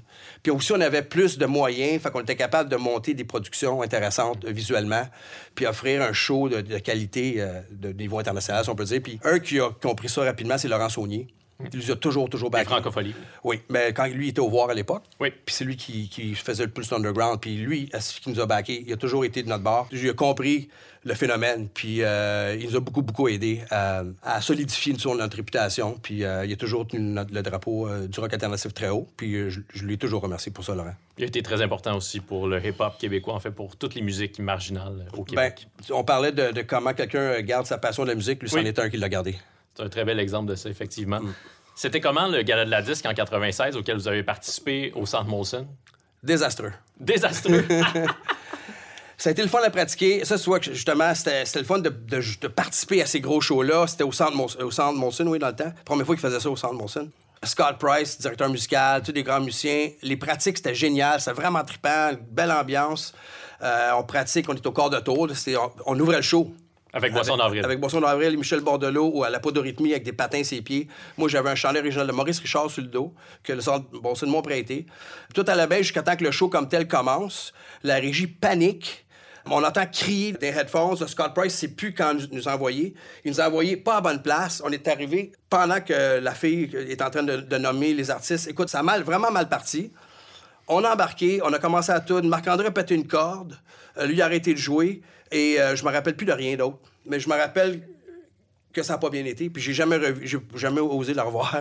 fait que, tu sais, la pratique était parfaite. Les, les- les huit pratiques étaient parfaites. Le général était parfaite. Puis arrivé le soir du show, sans notre faute, il y a eu un gros fuck à la régie de la disque. Puis euh, on, est, on a embarqué un peu tout croche. Fait que ça a été tough. Puis le monde de la musique populaire, euh, à ce moment-là, est-ce qu'il vous regardait comme des bébites ou euh, avec du respect? Ben, comme je disais tantôt, tu sais, on se présentait bien. Puis on était. Vous étiez pas baveux, là. on, on, on déboulonnait l'image que c'est d'être un rocker ou un punk, tu sais. Puis ils voyaient bien qu'on était du monde éduqué, puis on, on était poli, puis on était professionnel. Fait que, oh, il y avait beaucoup de déboulonnage de mythes à faire. Puis on le faisait. Fait que, euh, il était tout le temps comme compris, puis un peu charmé. Puis ah, OK, ils sont, finalement, ils sont cool, eux autres, tu sais. Il est poli, Vincent. C'est ça, puis il fallait jaser, puis il connaissait la musique. Puis, tu sais, écoute, si tu parles à Michel Rivard, j'ai j'ai de quoi dire, là. Ben, Lui, il a de quoi dire, mais il faut que je le remercie pour un million d'affaires, tu sais. Fait que euh, c'était beaucoup de préjugés qui tombaient, je dirais. Comment est-ce que vous avez eu l'idée de reprendre Le Petit Bonheur de Félix Leclerc avec Marc Vaillancourt de Barf? L'idée vient de quand j'étais en troisième année à l'Académie Michel Provost. C'était le texte à l'initiation à la poésie. Fait que c'est un texte qui était avec moi tout ce temps-là. Euh, j'ai toujours trouvé très cool l'analogie du petit bonheur. Puis euh, on l'a on l'a jamais au local, euh, acoustiquement. si tu veux. Après nos jams, nous, on habitait en haut de magasin de beignes à Longueuil. On avait loué un 6,5 et un 3,5. On a trans- transformé le 3,5 en local de pratique et le 6,5 est devenu le, quartier général de Groovy. J'étais là avec, avec Marc-André de Groovy puis euh, notre gérant Butch. Ben, c'était mon meilleur ami qui était un semi-gérant, qui payait à coups de bide de hache. et euh, fait qu'elle revenait souvent dans nos jams acoustiques. Puis, fait que naturellement, on l'a joué un soir au Félix Bar sur euh, Rachel avec Marc Vaillancourt. Il était venu la chanter avec nous autres. Puis, on s'est dit, euh, ben, on la, on l'enregistre simplement. Puis je tenais à l'enregistrer avec Marc parce que je voulais pas que ça devienne le hit de Groovy. Je voulais pas qu'on soit connu juste parce qu'on a fait le petit bonheur. Parce que si ça avait été moi qui l'avais fait, je l'aurais fait beaucoup plus euh, mélodique, puis euh, probablement qu'elle aurait joué beaucoup, puis je voulais pas tomber dans ce piège-là. Fait qu'en la gardant corrosive avec Vaillancourt... Qui a une voix très gutturale. Ouais, ouais, t'es assuré qu'elle va pas jouer à radio beaucoup mais elle a pogné énormément euh, live, puis elle a joué quand même pas mal de musique plus aussi. Mais tu sais, j'ai toujours aimé le fait qu'on l'a gardé plus hardcore grâce à Marc. Je te pose la même question au sujet d'un autre classique de, Vacuum, euh, Boisson d'avril, comment elle est née, cette chanson-là, parce que ça, c'est une autre chanson importante de votre répertoire, mais une autre collaboration étonnante avec, euh, à ce moment-là, deux membres de la bottine souriante, Yves Lambert et Michel Bordelot. Oui, mais ça, c'est l'idée initiale à Martin Dupuis, le guitariste, qui, lui était rentré dans le band euh, début 93, fait qu'il était relativement neuf dans le band, parce que Martin Pelletier, avant, avant de quitter Groovy, il avait fait la moitié de l'album Eater's Digest, puis c'est Martin Dupuis qui a fait le reste. Fait que ça, il y a deux sons de assez différents sur cet album-là pour les gens qui peuvent le remarquer, parce que c'est deux guitaristes différents. Martin, c'est un gros, gros tripeux du folklore. Et euh, moi aussi, d'ailleurs, mais euh, ça s'imprégnait pas dans notre musique parce qu'on était très loin de ça.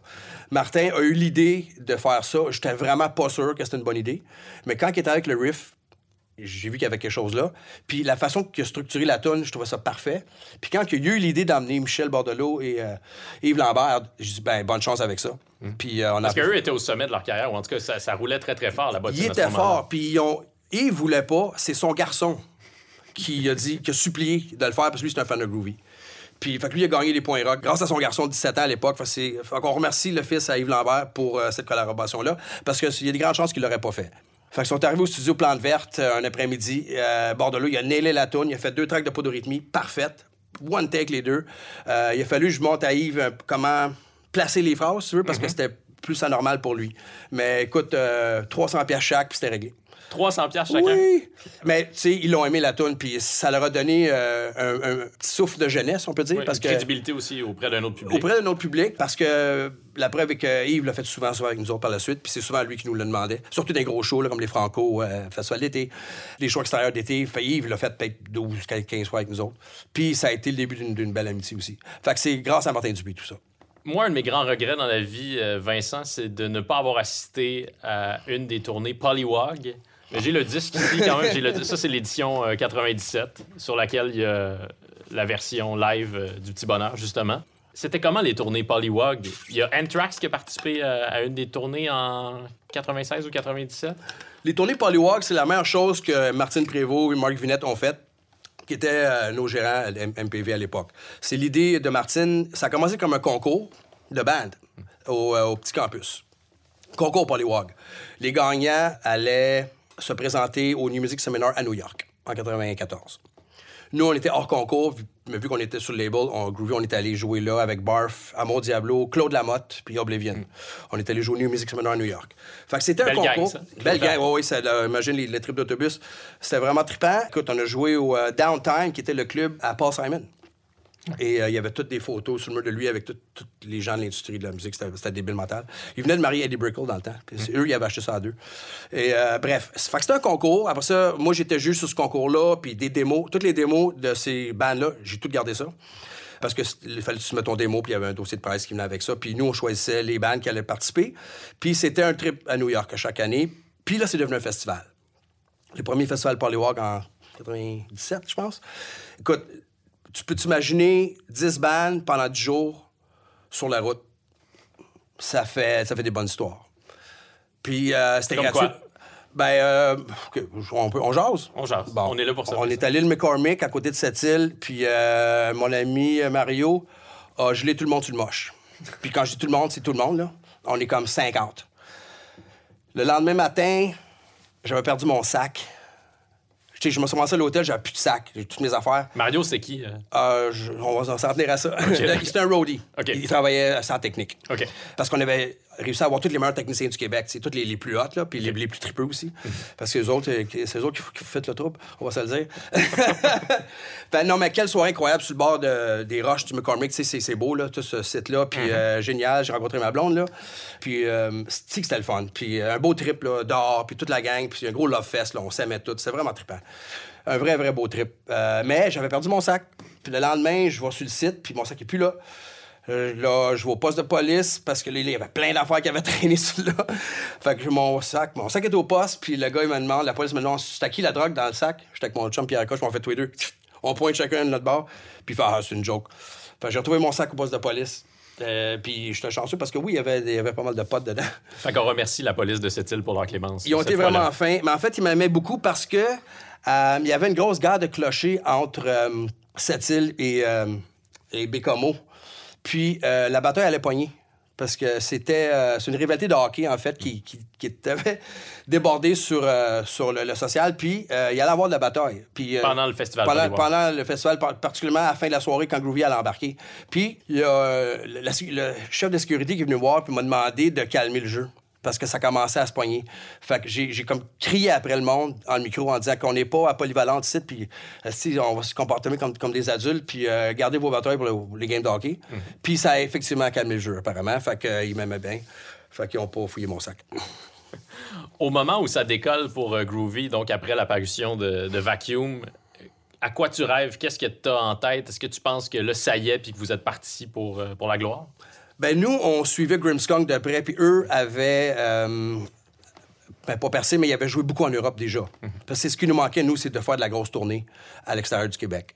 Grimmskunk avait une grande longueur d'avance sur nous. Il avait visé international bien avant, puis il avait commencé à tourner dès 91. Fait que, euh, évidemment, moi, je me tenais avec Frank, je me tenais avec Joe de Grimmskunk. On se tenait au Black Monday euh, au Fouf à tous les lundis. Ça coûtait pas cher. Puis euh, c'était mes meilleurs amis. Fait qu'ils me contaient l'histoire de tournée, puis j'en rêvais. Fait que grâce à Simon Galipo, qui était l'ancien gérant de Grimmskunk, il nous a aidé à nous booker notre première tournée en- européenne. Fait que c'était ça le but après Vacuum. Fait qu'on a sorti Vacuum le 12 avril 96 au Spectrum, puis le 13, on était dans un avion, puis on est revenu le 19 juin. Vous avez fait de la tournée pendant tout ce temps-là. On a fait 45 shows en 60 jours, en Allemagne de l'Est principalement, parce que notre booker venait de là. À mi-chemin, le band a failli imploser. Il y a la moitié. Ben, on était sept. Il y en a trois qui voulaient revenir, il y en a quatre qui voulaient rester. Pourquoi? Les conditions étaient misérables. On dormait mal, on mangeait mal, euh, il y avait pas grand monde au show, euh, les pieds, c'était de la merde. Écoute, oui, c'était tough. C'était vraiment difficile. Mais c'est là que tu sépares les, hommes des enfants. Puis euh, moi, je dis, gars, c'est, le métier qui rentre. Puis qu'est-ce qu'on va faire de plus? Oui, on est à Shop Farm, en Allemagne de l'Est, puis oui, il n'y a pas grand monde, mais sinon quoi, tu vas de chez vous à écouter Jerry Springer? Je veux dire, prends-les de même, tu sais. Mais qu'on vienne au Québec, puis là, on va, on va avoir toute euh, la, la facilité qu'on connaît, ben tu vas l'apprécier d'autant plus. Fait que bref, ça a été tough, puis ça a été un peu la fin de cer- de- d'un des membres du band par la suite, parce qu'on a vu qu'il était... Comment dire? Il était pas team player. Fait qu'on l'a fait, la grosse tournée. C'était beaucoup plus dur, dur qu'on pensait, puis on a toffé quand même la route, puis je te jure qu'on est revenu un meilleur band par la suite. Ça à partir de ce moment-là qu'on a arrêté de pratiquer. On n'a plus besoin de pratiquer pour avoir un show, on, on connaissait les tunes par cœur. Puis il faut dire aussi que c'était un moment important parce que mon frère Danny ne pouvait pas suivre la tournée parce que lui il travaillait à la bourse, puis sa blonde, il avait un bébé de deux ans. Fait que son boss lui a pas donné son aval à, partir deux mois de temps. Il a dit ben tu peux partir, mais c'est pas sûr que tu as une job garantie en revenant. Fait que mon frère a, dû lâcher tout de suite après le show du Spectrum. Il a fait le lancement de Vacuum, puis ça a été la fin de Danny dans le groupe. Puis on a pris un Pierre Coche qu'on connaissait pas vraiment, qui lui connaissait pas tant les tunes. On est parti avec un drummer qui connaissait pas le set. J'étais infiniment nerveux. Là, je perdais toutes mes assises rythmiques. Je perdais mon frère. J'avais jamais fait de musique avec autre drummer que mon frère. C'était extrêmement tough. Le premier show, il a foiré toutes les tunes. Le deuxième show, il en a foiré six de moins. Le troisième show, il en a foiré huit de moins. Le premier show, je, je suis resté sous stage avec lui, puis j'ai on a tout révisé les tunes une, après l'autre. Je suis resté une heure et demie sous stage avec Pierre, puis il écrivait la musique. Fait que moi, il a pris toutes des notes. Puis on est parti de ça. Fait qu'à show 7, 8, 9, il était rendu pas pire. Au show 14, il savait le 7 par cœur. À un point tel qu'on lui a demandé s'il voulait rester dans le band en permanence. Puis il est là depuis ce temps-là. C'était dans quel type de lieu que, que vous jouiez pendant cette tournée euh, européenne-là qui était difficile? Il appelait ça des Jungen, c'est des maisons de jeunes, beaucoup. Mais euh, en Allemagne de l'Est, euh, c'était. On est quand même pas longtemps après la chute du mur. On n'est pas longtemps après la chute du mur, effectivement. Donc, ça parle pas anglais beaucoup. Parce que tous les gens qui avaient euh, intérêt ou qui, voulaient changer de système ont viré vers l'ouest.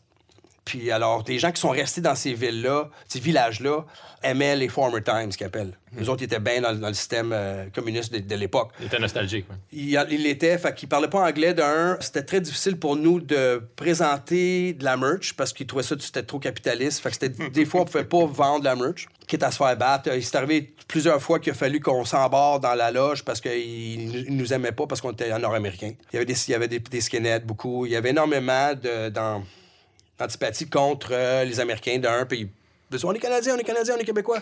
Même affaire. C'était impossible pour nous d'aller manger au McDo parce que c'était très, très mal vu. C'était même mal vu pour nous de manger de la viande.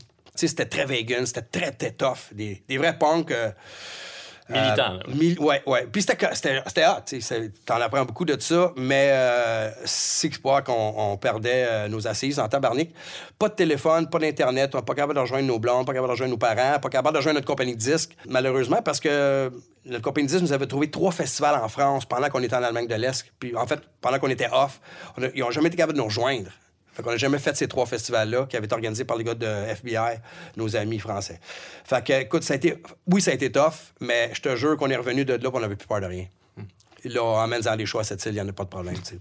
Ça nous a rendu un band plus tête, puis euh, l'élément, ben, chambranlant, il, a quitté, fait qu'on a, qu'on a remplacé. Et puis, ça, ça a fait de nous euh, un band euh, fearless, tu. Il y a eu deux autres albums studio de Groove Aardvark après ça. Qu'est-ce qui a mené à la dissolution du groupe en, en 2005? Parce que Vacuum, ça va demeurer votre album le plus populaire, puis vous avez peut-être pas nécessairement pu tabler sur le succès de cet album-là pour en avoir un plus grand avec l'album suivant. Ouais, on peut dire ça. Puis faut dire aussi que j'étais un petit peu épais puis euh, borné, que je, je voulais pas que Groovy devienne le band commercial tant que ça. Je suis un peu revenu avec un album un peu plus dark, par express, on peut dire. Puis euh, la, la tune euh, C'est une attaque parle de ça, en fait. Fait que j'ai annoncé un peu mes couleurs là-dessus. Mais moi, je, trouve que c'est notre meilleur album, en fait, euh, parce qu'il va dans plus de direction. Vacuum est plus comme défini. Mais bref, moi, je trouve que c'est un album très cool. J'ai hâte de le sortir en vinyle éventuellement. Ça va être très cool de travailler sur ce disque-là. Mais euh, oui, tu sais, MPL aurait aimé ça qu'on fasse le, deuxième gros hit, un, autre dérangeant. Puis c'est pas qu'on n'a pas essayé. Mais quand tu forces trop pour quelque chose, ça marche pas. Dérangeant est venu naturellement. C'était pas, euh, c'était pas ça le but. J'avais juste une- ces bons riffs-là en tête, puis ça a fait, ça a fait ce tune-là. Puis j'avais un bon sujet parce que c'était Jean Langlois qui nous avait, qui nous avait volé plein d'argent. Fait que le texte est venu très rapidement. Donc, c'était un de vos anciens gérants? Ouais, ben nous autres, on- nos gérants, c'est des. A- Nos amis sont devenus nos gérants, mais lui, il nous a particulièrement euh, euh, sodomisé euh, comme il faut. Puis, euh, ben, grâce à lui, j'ai écrit la tune qui m'apporte le plus de cash à le Socan de tous les temps. Fait que je remercie Jean Langlois pour. euh, à chaque fois, je reçois un chèque de Socan. Est-ce qu'il est au courant que, que cette chanson Oh est oui. inspirée de lui? Oh oui, il l'est. Il l'est. Puis je l'ai rencontré à un show de Them Crooked Vultures. Puis il m'a tendu la main. Puis je l'ai poussé à terre. Puis euh, ma blonde, Morena, elle, elle connaissait pas l'hist- ben, elle connaissait l'histoire, mais elle savait pas que c'était lui. Puis le chum qui était avec Jean Langlois, il, il a pas compris pourquoi Jean de Louis poussait son chum à terre. Puis je suis parti, puis je voulais pas me faire sortir, je voulais voir le show. Mais bref, c'est la, la seule fois que j'ai revu Jean Langlois. Ah, ben, tant qu'il y a une, je l'ai juste poussé. Bref, oui, il le sait, puis euh, grâce à lui, j'ai écrit la tune qui, le, qui ma tune la plus populaire à vie, qui va probablement rester ma tune la plus populaire. Fait que pour revenir à ta question, Ouais. en 98, ben ça roulait quand même très fort, mais... L'équipe continue de tourner à musique Oui, plus. tout ça. Ce qui, on a, il y a eu une brèche d'entente avec notre compagnie de disques, très importante, qui a commencé de la tournée européenne, parce qu'ils nous ont pas fourni de merch à temps. En tout cas, ils, ils nous ont pas beaucoup aidés en Europe. Et euh, ils nous ont un peu laissé euh, à nous-mêmes. Puis là, on a commencé à avoir des dissensions envers eux. Puis qu'on est revenu, euh, Noir Silence pognait très fort. Ils ont mis toute leur, leur énergie sur Noir Silence. Puis on a commencé à se douter des pratiques euh, financières qui se passaient dans, dans le label. Il y avait Overbase, Noir- même Noir Silence et Groovy qui sont, se regardaient et on disait « Il me semble que c'est- les chiffres rentrent pas. Il me semble que c'est pas normal, tout ça. Euh, on a commencé à douter fort. Puis euh, quand tu commences à douter de ta compagnie de disques, puis que t'es plus ami avec eux, c'était le début de la fin avec eux. Puis ça a un petit peu grugé le moral. Puis comme je te disais tantôt, les dettes s'accumulaient à Groovy. On a beau avoir vendu 27 000 albums de Vacuum, on n'a jamais vu une scène de ces disques-là. Il y avait toujours des retours qui arrivaient, puis on était toujours dans le moins. Puis je te jure que c'était indéchiffrable, ces contrats-là. Ça a miné l'énergie beaucoup. Puis euh, rendu à masothérapie en 2002, moi, j'avais plus de gaz. Puis j'avais plus de gaz. euh, j'avais, je me suis un peu peinturé dans un coin. J'avais, j'avais fait un cours de, euh, panorama des musiques du monde. Je m'intéressais à la musique du monde. Puis je voyais plus grand que le petit rock alternatif québécois, si tu veux. Puis on a peine et misère, euh, on a fait masothérapie. Puis c'est grâce à Martin Dupuis. C'est lui qui a un peu pris cet album-là en main. C'est un peu son album à lui. Puis euh, ce qu'on a fait, c'est qu'on a dit, gars, on va finir ça en beauté. On a collé une, une tournée d'adieu pour principalement payer notre dette. C'est c'est plate à dire, mais c'est la- parce que le contrat stipulait qu'on avait beau splitter ensemble, cette dette-là, elle allait être euh, divisée à quatre. Fait que je- on était poigné à chacun avec un 20, 25 000 piastres de dette. Puis, tu sais, j'avais pas de scène, là. Oui, oui, le, le- le 75 000 était splitté à quatre. Et, et les anciens membres, tout ça. Fait que c'était un calvaire, un esti de cauchemar financier qui me pesait ses épaules. J'en dormais pas. Je me réveillais le matin, je pensais juste à ça. J'avais plus de fun. J'avais plus d'inspiration non plus. Fait que j'ai dit, crème, à quoi ça sert, tu sais? C'est dommage que ça soit ça qui est arrivé. Puis euh, j'ai collé la shot. Puis la journée que j'ai collé le meeting avec Groovy pour annoncer ça, Joe Evil de Grimmskong qui m'appelle pour me demander si je peux faire un show au cégep de Maisonneuve. Parce La que même journée. la même, le lendemain. Le lendemain. Le lendemain, out of the blue. Joe, aucune idée de, de- de la décision que je viens de prendre. Puis Grimmskong, moi, comme je te dis, c'était mes, mes grands, grands amis. C'était mon groupe préféré à l'époque. C'était un peu les hôtesses d'hilaire d'époque pour moi. C'était vraiment un groupe que j'admirais énormément. Puis euh, des, des- des gars avec qui j'étais très proche. Fait que j'ai dit oui à, à ce show-là. Puis j'étais avec Grimmskong depuis ce temps-là. Fait que les gens qui pensent que j'ai switché d'un à l'autre, par- parce que j'ai pas lâché Groovy pour Grimmskong, absolument pas. Ça s'est vraiment passé de cette façon-là. La providence fait en sorte que j'ai fait. C'est comme un signe. Je dis, OK, Joe, tu ne créeras pas à ça, mais je viens de coller la shot de Groovy. Il me reste un an de tournée à faire, puis après ça, je suis libre. Puis euh, ça s'est passé comme ça. Fait que. euh, mais, Martin, Pierre, Danny, on est restés bien, bien proches. Fait que quand Laurent Saunier nous a rappelé en 2012 pour célébrer ce qui aurait été les 25 ans de Groovy sur la place des festivals, Vous pouviez pas dire non. on pouvait pas dire non. Puis, euh, écoute, il nous offrait le plus gros cachet qu'on avait jamais eu d'un. Il nous a don- il nous donnait carte blanche euh, pour le décor et tout ça. Fait qu'on a fait We're back. sais. Mais c'était pas clair si on allait continuer, mais on voulait certainement faire ce show-là. Puis, écoute, ça a été le plus gros show qu'on a fait de notre vie. Puis, euh, on était tellement galvanisés par, par cette énergie-là qu'on a qu'on continue depuis ce temps-là. Tu as joué dans beaucoup de groupes, tu joues encore dans beaucoup de groupes. Euh, je me souviens d'un segment de l'émission de télé Bande à part, dans laquelle, euh, dans ce segment-là, tu avais demandé de vérifier si euh, la théorie des 6 degrés de séparation pouvait s'appliquer entre toi et, si je me souviens bien, c'était Michael Jackson. Oui, Tu avais trouvé un chemin qui te permettait d'arriver jusqu'à Michael Jackson en 6 degrés de séparation. Puis évidemment, ce chemin-là, il passait par Voivode, parce que tu as joué en 2002 avec Voivode? oui. Co- Euh, Comment est-ce que tu as joué Voivode? Euh, ben, pour répondre à ta question de, de Michael Jackson, je pense que le degré était, était beaucoup plus petit que ça. C'était C'était moins de 6. C'était deux. C'était Charles Papassoff, le saxophoniste, qui avait joué avec quelqu'un qui avait joué avec Michael Jackson. C'était trop facile. comme. Finalement, le- l'exercice euh, s'est arrêté à Charles Papassoff. Ça a été ding ding oh. Euh, ce, qui, ce qui est quand même fascinant. Je- on partageait le local sur Cadbury, le- sur la rue Masson. Il y avait l'ancienne usine Cadbury, qui était transformée en local de pratique. Fait que quand on est parti de Longueuil, moi, j'étais tanné de l'habiter à Longueuil, je voulais habiter à Montréal, puis tout se passait là. J'étais tanné de prendre le métro, puis tu sais, c'était pas la même carte, là. Il fallait que tu payes le tarif Longueuil, le tarif Montréal, c'était que c'était gossant. Puis marcher le pont, c'était long, on laissait à long. Fait que euh, j'ai déménagé à Montréal, puis j'ai déménagé le band à Montréal. On a pratiqué à Cadbury, puis avec Voivode. Fait que. euh, on s'est connus comme ça, on est devenus chums. Mais en fait, avant ça, j'avais connu Blackie, le bassiste original, qui avait tapé une cassette compilation qui s'appelait Kitchen Squat, qui était des jeunes bands alternatifs en 1989. La première tune que Groovy a jamais enregistrée, c'est Ants Have No Chance sur cette cassette-là, avant que nous, on fasse nos propres démos. Non, excuse-moi, on avait déjà fait euh, One Fine Day, mais Ants Have No Chance euh, avant le deuxième démo. Puis j'ai connu Blackie, Jean-Yves Thériault de cette façon-là. Puis là, c'est le premier que j'avais rencontré. Mais lui, il avait lâché Voivode. Fait qu'il était vraiment en tabarnak après, après toute l'industrie. Puis, oh boy, il l'appelait pas Blackie pour rien. Il, il nous, a- il nous avait comme découragé à continuer quasiment à faire de la musique parce qu'il était pas dans une bonne passe. Puis il en voulait aux trois autres gars. Fait là, quand j'ai connu Peggy, euh, ouais, puis euh, Snake, j'ai réalisé que c'était un peu Blackie qui était qui est dans le champ, si tu veux. J'ai rencontré trois êtres humains exceptionnels. Vraiment, vraiment tellement fins, tellement cool. Puis nos idoles, c'était Voivode, tu sais, c'était des... C'était un band international, puis il y avait un respect universel. Puis sais, dans le temps, il était fort, il était fort, là. C'était dans le- leur, leur trilogie des trois bons albums, là, Killing Technology, Dim- Dimension Atroce, puis euh, Nothing Face. C'était dans ce temps-là. Fait que, euh, il était au top. Fait que j'ai rencontré, euh, un peu comme les gars de Sword, c'est des gars terre à terre, super fins, toujours prêts à t'aider. Puis ce qui est arrivé, c'est que le l'oncle Michel Langevin, Richard Langevin, est le chum à Diane Dufresne. OK. OK? Fait que Diane Dufresne fait un show d'Halloween qui s'appelle Le Bal des Vampires au Metropolis en 2001. Invite Voivode à faire une tune. OK. C'est là que Snake est revenu dans le band. Parce que Snake, Chanteur. le chanteur original, avait lâché euh, après Harder Limit. Et donc, c'était le retour de Snake après sept ans pour la tourne avec Diane Dufresne au rappel. Pendant que Diane Dufresne se fait part en coach, en cheval, sur les rues de Montréal, c'est sur vidéo, on fait la tourne Voivode. Euh, là, donc, euh, il n'y avait, pas de bassiste rendu là. Fait qu'ils m'ont invité pour cette performance-là. Puis c'est de là que j'ai fait 2002. Parce que là, ça a été le retour de, Snake, ça a été le retour du band. Parce que eux autres, ils avaient été, ils s'étaient fait emmener en, en cours pour un accident de char qu'il y avait eu à Wacken en Allemagne. Ça avait quasiment coûté la vie à Eric Forrest qui avait remplacé Snake. Euh, il s'était cassé le dos, puis euh, c'était c'était terrible. Puis les parents à, à Forrest, ils ont emmené Voivod en cours, puis écoute, ça a été quasiment la fin du band. Quand je suis arrivé dans le band, il était à l'article de la mort. Et euh, quand Snake est revenu, il y a eu des offres pour jouer avec Motorhead et avec Dio. Ronnie James Dio, pour ceux qui ne savent pas, il joue avec Black Sabbath, avec Rainbow. L'inventeur du signe de Devil. Big deal, tu sais. Fait, ouais. fait que là, ben, j'ai, fait ces shows-là en 2002. Fait que j'ai joué avec Motorhead à Toronto, à Montréal. J'ai joué avec Dio à Montréal puis Québec. Puis là, Jason Newsted de Metallica lâchait le band puis parce que lui voulait jouer avec Voivod. Fait que mon sub, c'était Jason Newsted. fait que ça a été euh, ma brève période avec Voivod.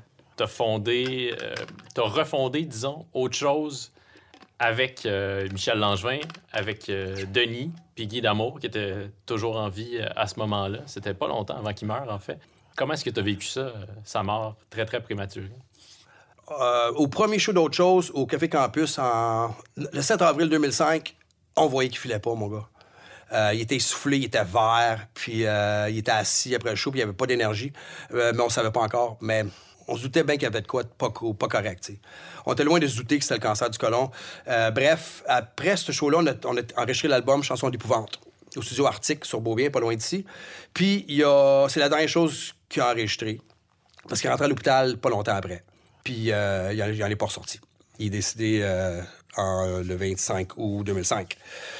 Fait que euh, moi, j'ai pas osé aller le voir à l'hôpital parce que j'ai un peu peur de ça. euh, ben, pas, pas peur de la mort, mais j'aime pas savoir le- les gens dépérir. Puis euh, la journée que je voulais y aller, Michel Langevin m'a dit Vas-y pas, il te reconnaîtra pas. Il, est comme plus là. Il était euh, morphine, tout ça.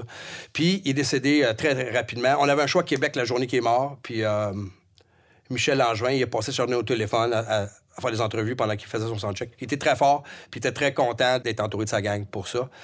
On est allé au service à Jonquière. Il y avait plein d'Américains qui sont venus. Il y avait des, des fans qui ont payé le respect. Ah, C'était de toute beauté, en fait. Eric Forrest, c'est parti, qui était l'ancien chanteur qui avait remplacé Snake. Il est venu de France. Puis ils ont un peu fait la paix grâce à ça. Blackie est venu, ils ont fait de la paix avec ça. C'est grâce à ça que Blackie est revenu dans le band. Ça a réuni les membres euh, originaux de Voivod. Puis euh, ça a été de toute beauté. On a pris une de ses guitares, on l'a tout signé, puis on l'a mis sur un radeau qu'on a laissé aller. On l'a mis en feu sur le Saguenay. puis on a Wow. vu ça couler en- Ouais, c'était de toute beauté. Fait que euh, ça a été euh, très symbolique.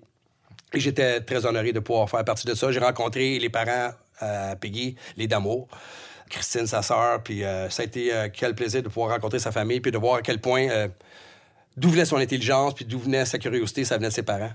Puis sa sœur me contait que quand Peggy était tout jeune, il y avait un pick-up, puis euh, il courait alentour en suivant le disque.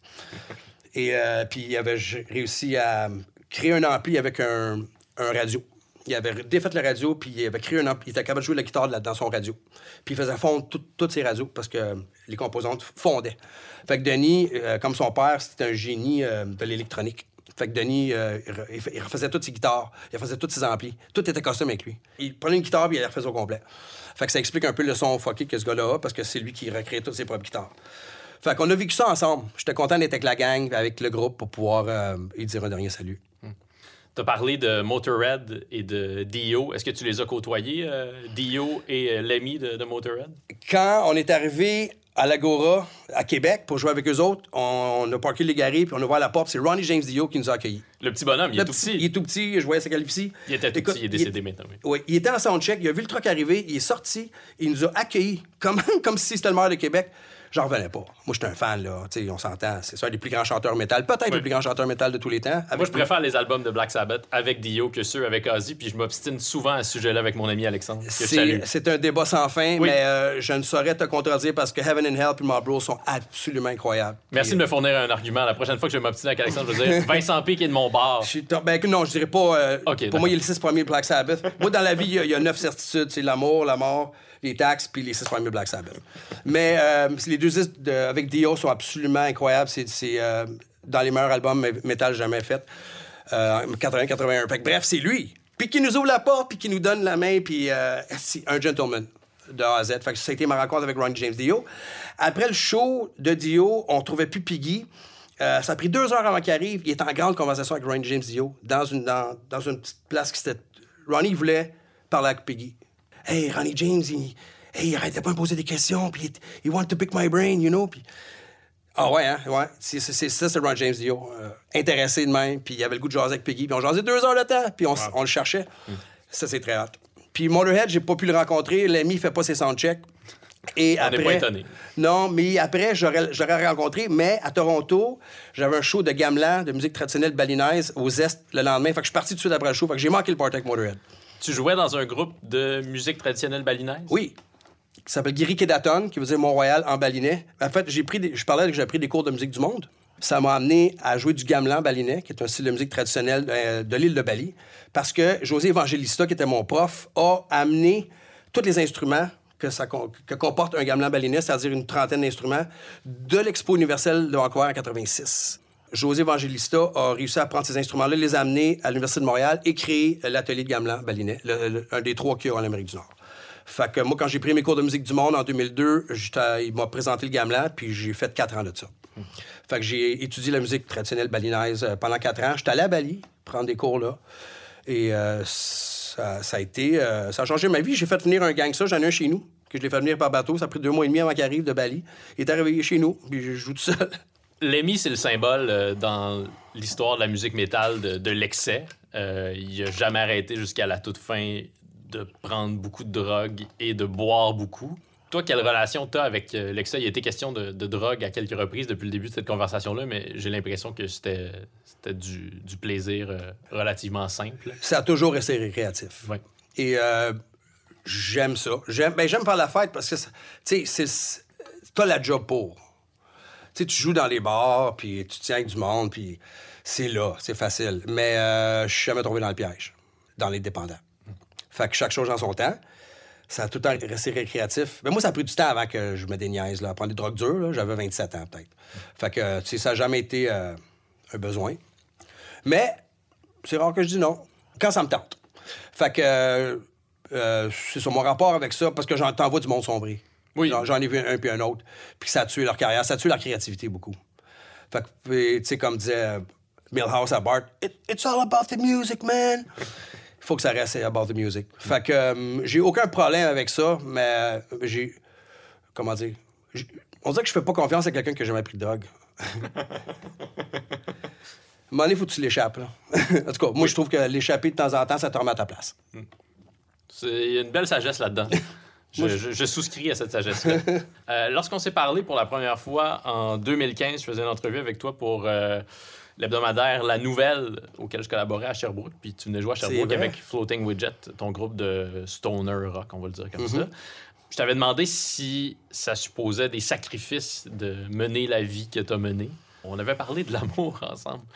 Quel sacrifice ça a supposé au, plan euh, des, relations euh, amoureuses? Ben, il, est là, le, sacrifice ultime, puis je changerai jamais d'idée là-dessus. C'est que moi, j'ai perdu des relations importantes par rapport à ma job. Quand il vient un temps où euh, ta conjointe cherche un peu plus de stabilité, puis elle te demande où tu te vois dans cinq ans, puis tu lui réponds, ben, je vais probablement exactement à la même place, et qu'elle n'est pas d'accord avec ta réponse, ben, tu la perds.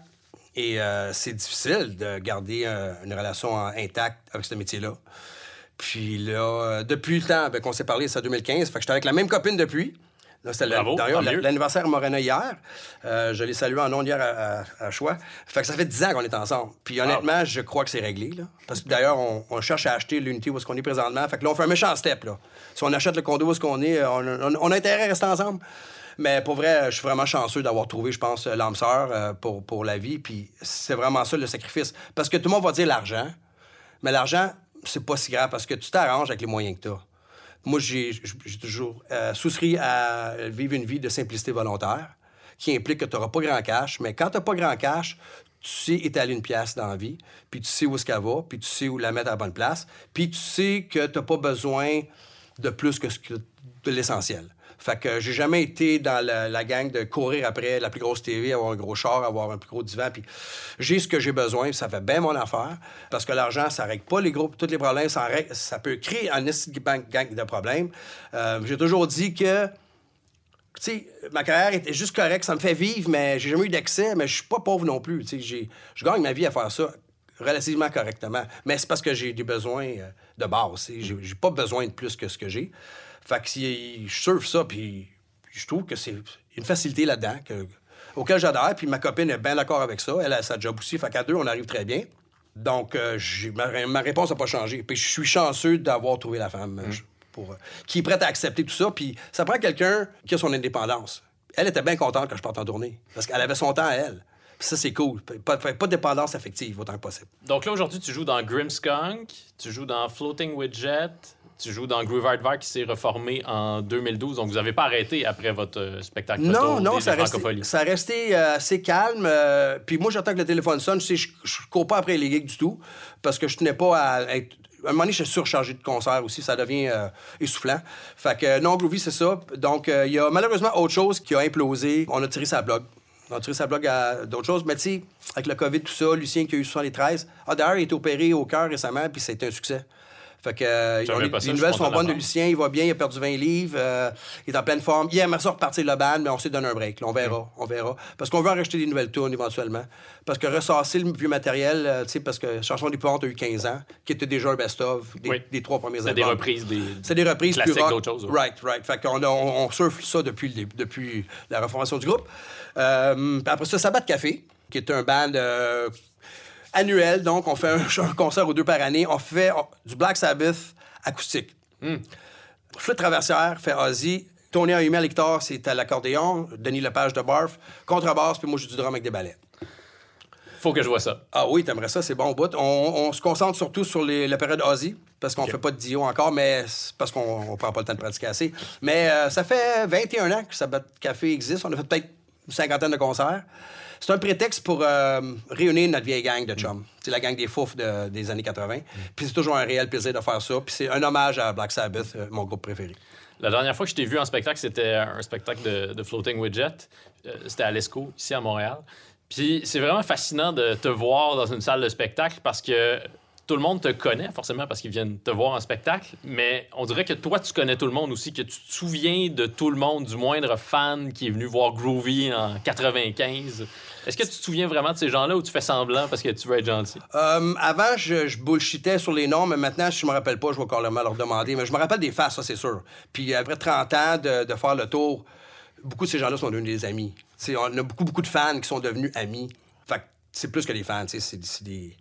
Quand tu, quand tu côtoies quelqu'un depuis 30 ans, tu peux car- carrément l'appeler ton ami. Fait que... euh, oui, j'ai une bonne mémoire des faces. Les noms, ça prend un peu plus de temps, mais euh, non, salut man, ça, ça finit à, à ça. Mais euh, tu vois, on parlait d'amour tantôt. J'avais une, une ex-copine qui était toujours fâchée parce que je donnais trop de temps à, à mon monde. Je dis, ben, tu peux pas comparer, tu sais. C'est- tout le temps un problème de, parce que j'allais voir le monde, ou le monde venait me voir, puis je- tu sais, tu- t'es trop fin. Non, ça existe pas être trop fin. Je suis juste fin, mais je suis pas juste fin. C'est normal pour moi de faire ça. Ça fait partie de, ma job. Ça fait partie de qui je suis. Puis, qu'est-ce que ce monde-là, ils viennent me voir. Je lui donne du temps. Qu'est-ce que tu veux? C'est de même, ça marche. Fait que là, bon, ben, je m'excuse, euh, fille, mais ça marchera pas, tu sais. Fait qu'il y, il y a ça aussi. Man, tu peux pas monter le public contre moi, tu sais, que- ou moi contre, contre le monde qui, vient, qui paye pour voir mes shows. Je gagne ma vie grâce à ces gens-là. Fait que, tu sais, ça, c'est un problème aussi. Quand on parlait de sacrifice, c'est- comme, Hey, c'est plate que tu compares, mais tu gagneras pas. Tu peux pas me demander ça. C'est impossible. Fait que. euh, Morena, elle, elle comprend. elle comprend très bien, puis tu sais, elle vient voir les shows, parce qu'elle elle connaît tout le monde de toute façon aussi. C'est devenu ses amis à elle. Ça, c'est le fun. On a tous les mêmes amis. Fait que ça règle le problème. Tu vas encore voir beaucoup de spectacles? Pas, pas là, en Pas tout cas. présentement. Il n'y a personne qui va voir des spectacles. Personne qui fait ça- des spectacles je m'ennuie. présentement. Je vais voir euh, le plus de shows que je peux parce que je me fais inviter à tous les shows. Puis avec Facebook, si je m'en tenais qu'à ça, je, serais- je, serais- je, serais- je sortirais tous les soirs. Sortir tous les soirs, ça coûte cher. J'ai pas, j'ai pas ce cash-là. Mais souvent, on m'invite d'un. Puis souvent, on me donne un T-shirt. Puis un le disque. J'adore ça. J'en reviens du stock.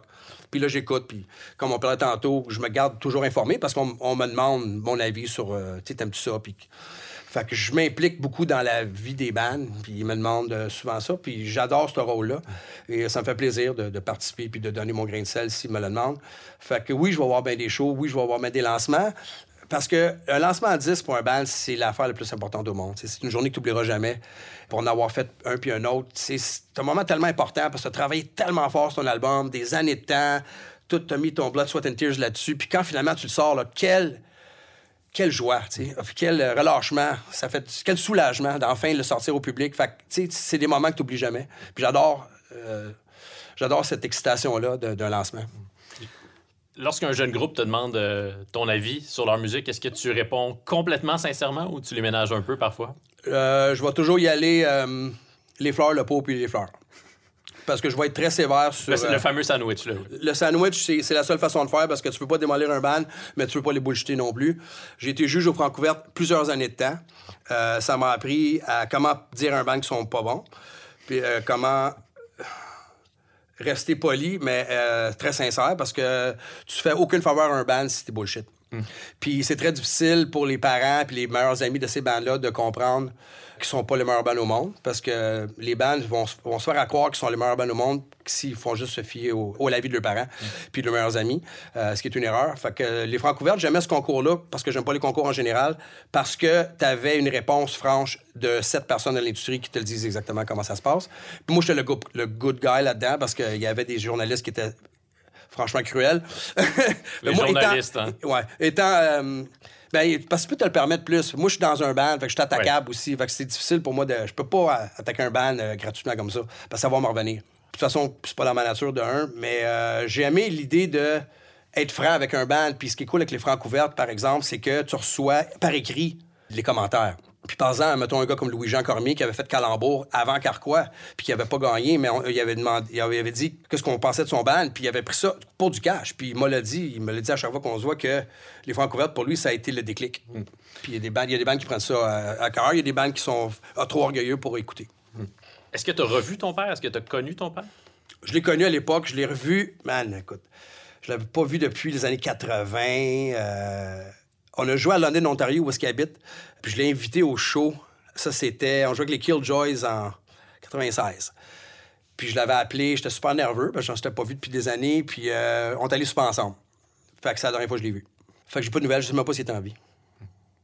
C'est-tu tough, ça? Ben, quand je pense, oui, mais comme je te dis, ma mère a pris le- la relève comme une championne. Fait que j'ai pas me plaindre. Euh, Est-ce qu'elle assiste encore à des, à des spectacles du groupe? Tout à fait. Elle vient à tous les shows qu'elle peut. Elle aime particulièrement aller aux haricots à Saint-Hyacinthe. Ah oui, c'est une Elle- belle place. C'est une belle place, puis elle vient de Belleuil, puis la façon, tu sais, je lui installe euh, toujours une place.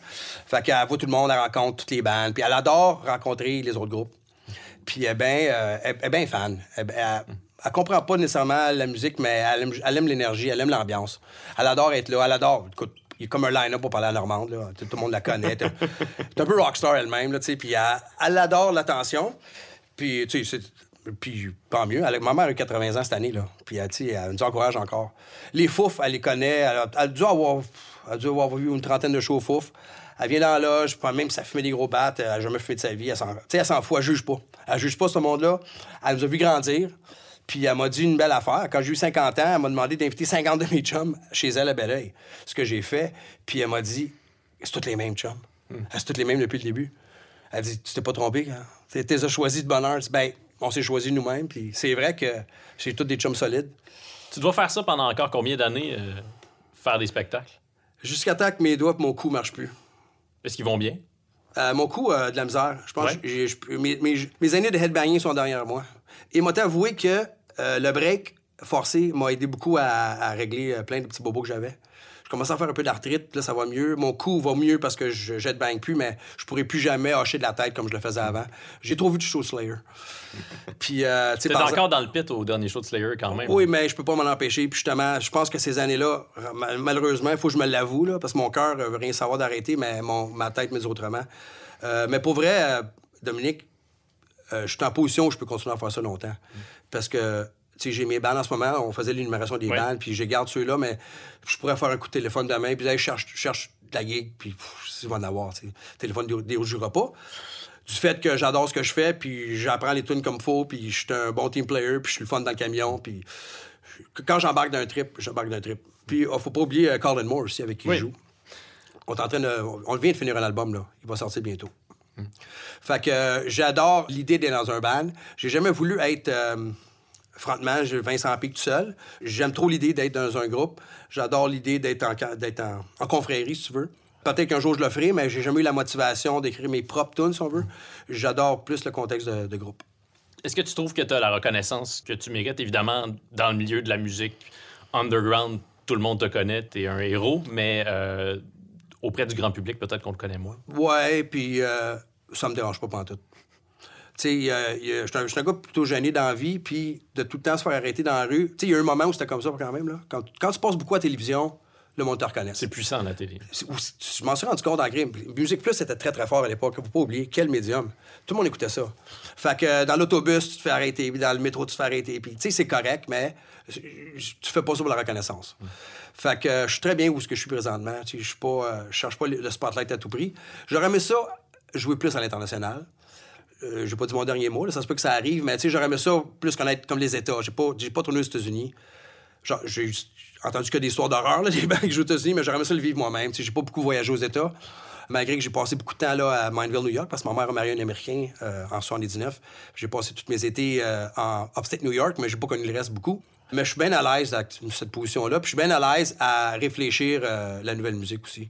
C'est un rôle que j'aime bien, bien gros. J'adore parler des autres. J'aime mieux parler des autres bandes que de moi-même. Puis euh, tu m'as demandé si j'allais continuer à faire de la musique toute ma vie. Si mon corps me le permet, absolument.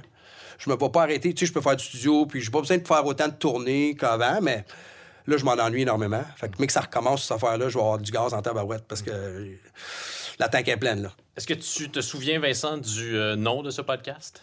Je peux te le rappeler. Es-tu devenu ce que tu as voulu? Deviens-tu ce que tu as voulu? Deviens-tu ce que tu as voulu? Comme la toune de Daniel Boucher. Donc, ce sera ma dernière question pour toi. Vincent Pic, deviens-tu ce que tu as voulu? Je reviens à la conversation que j'ai avec Normande à mes 17 ans. J'ai demandé, man, je veux faire de la musique dans la vie. Ben, nous voici 35, euh, 36 ans plus tard et je fais de la musique dans la vie. Alors, je vais te répondre oui. Merci beaucoup, Vincent. C'est un honneur à chaque fois de te parler, puis c'était un honneur d'avoir cette longue conversation-là avec toi aujourd'hui. Merci de m'avoir permis de, de, refaire des phrases qui font du sens ensemble. Très gentil. Bye.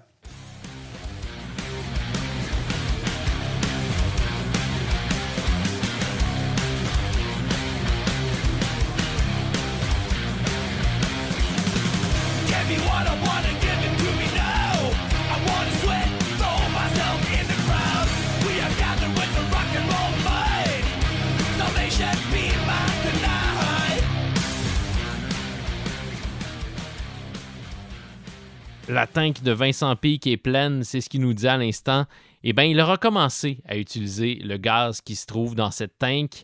Ce qu'on entendait à l'instant, c'est Floating with Jet, mais Vincent Peake a récemment repris la route avec Grimskunk pour une série de spectacles acoustiques. Grimskunk est ce soir, 11 juin, à Rivière-du-Loup, puis le groupe sera le 18 juin à Gaspé et le 19 à Saint-Maxime du Mont-Louis. Si vous avez aimé cet épisode, n'hésitez pas à nous laisser une bonne note ou un commentaire sur Apple Podcast. C'est toujours très apprécié, c'est toujours utile. Laisser une bonne note ou un commentaire, c'est un peu comme acheter un t-shirt après le spectacle. Deviens-tu ce que tu as voulu est monté et réalisé par Jean-Michel Berthiaume? Merci à Anatole pour la reprise de Daniel Boucher, à Jean-Guillaume Blais pour le visuel et à Vincent Blain du studio Madame Wood. Je m'appelle Dominique Tardif vous donne rendez-vous vendredi prochain et je vous souhaite d'ici là de devenir ce que vous voulez.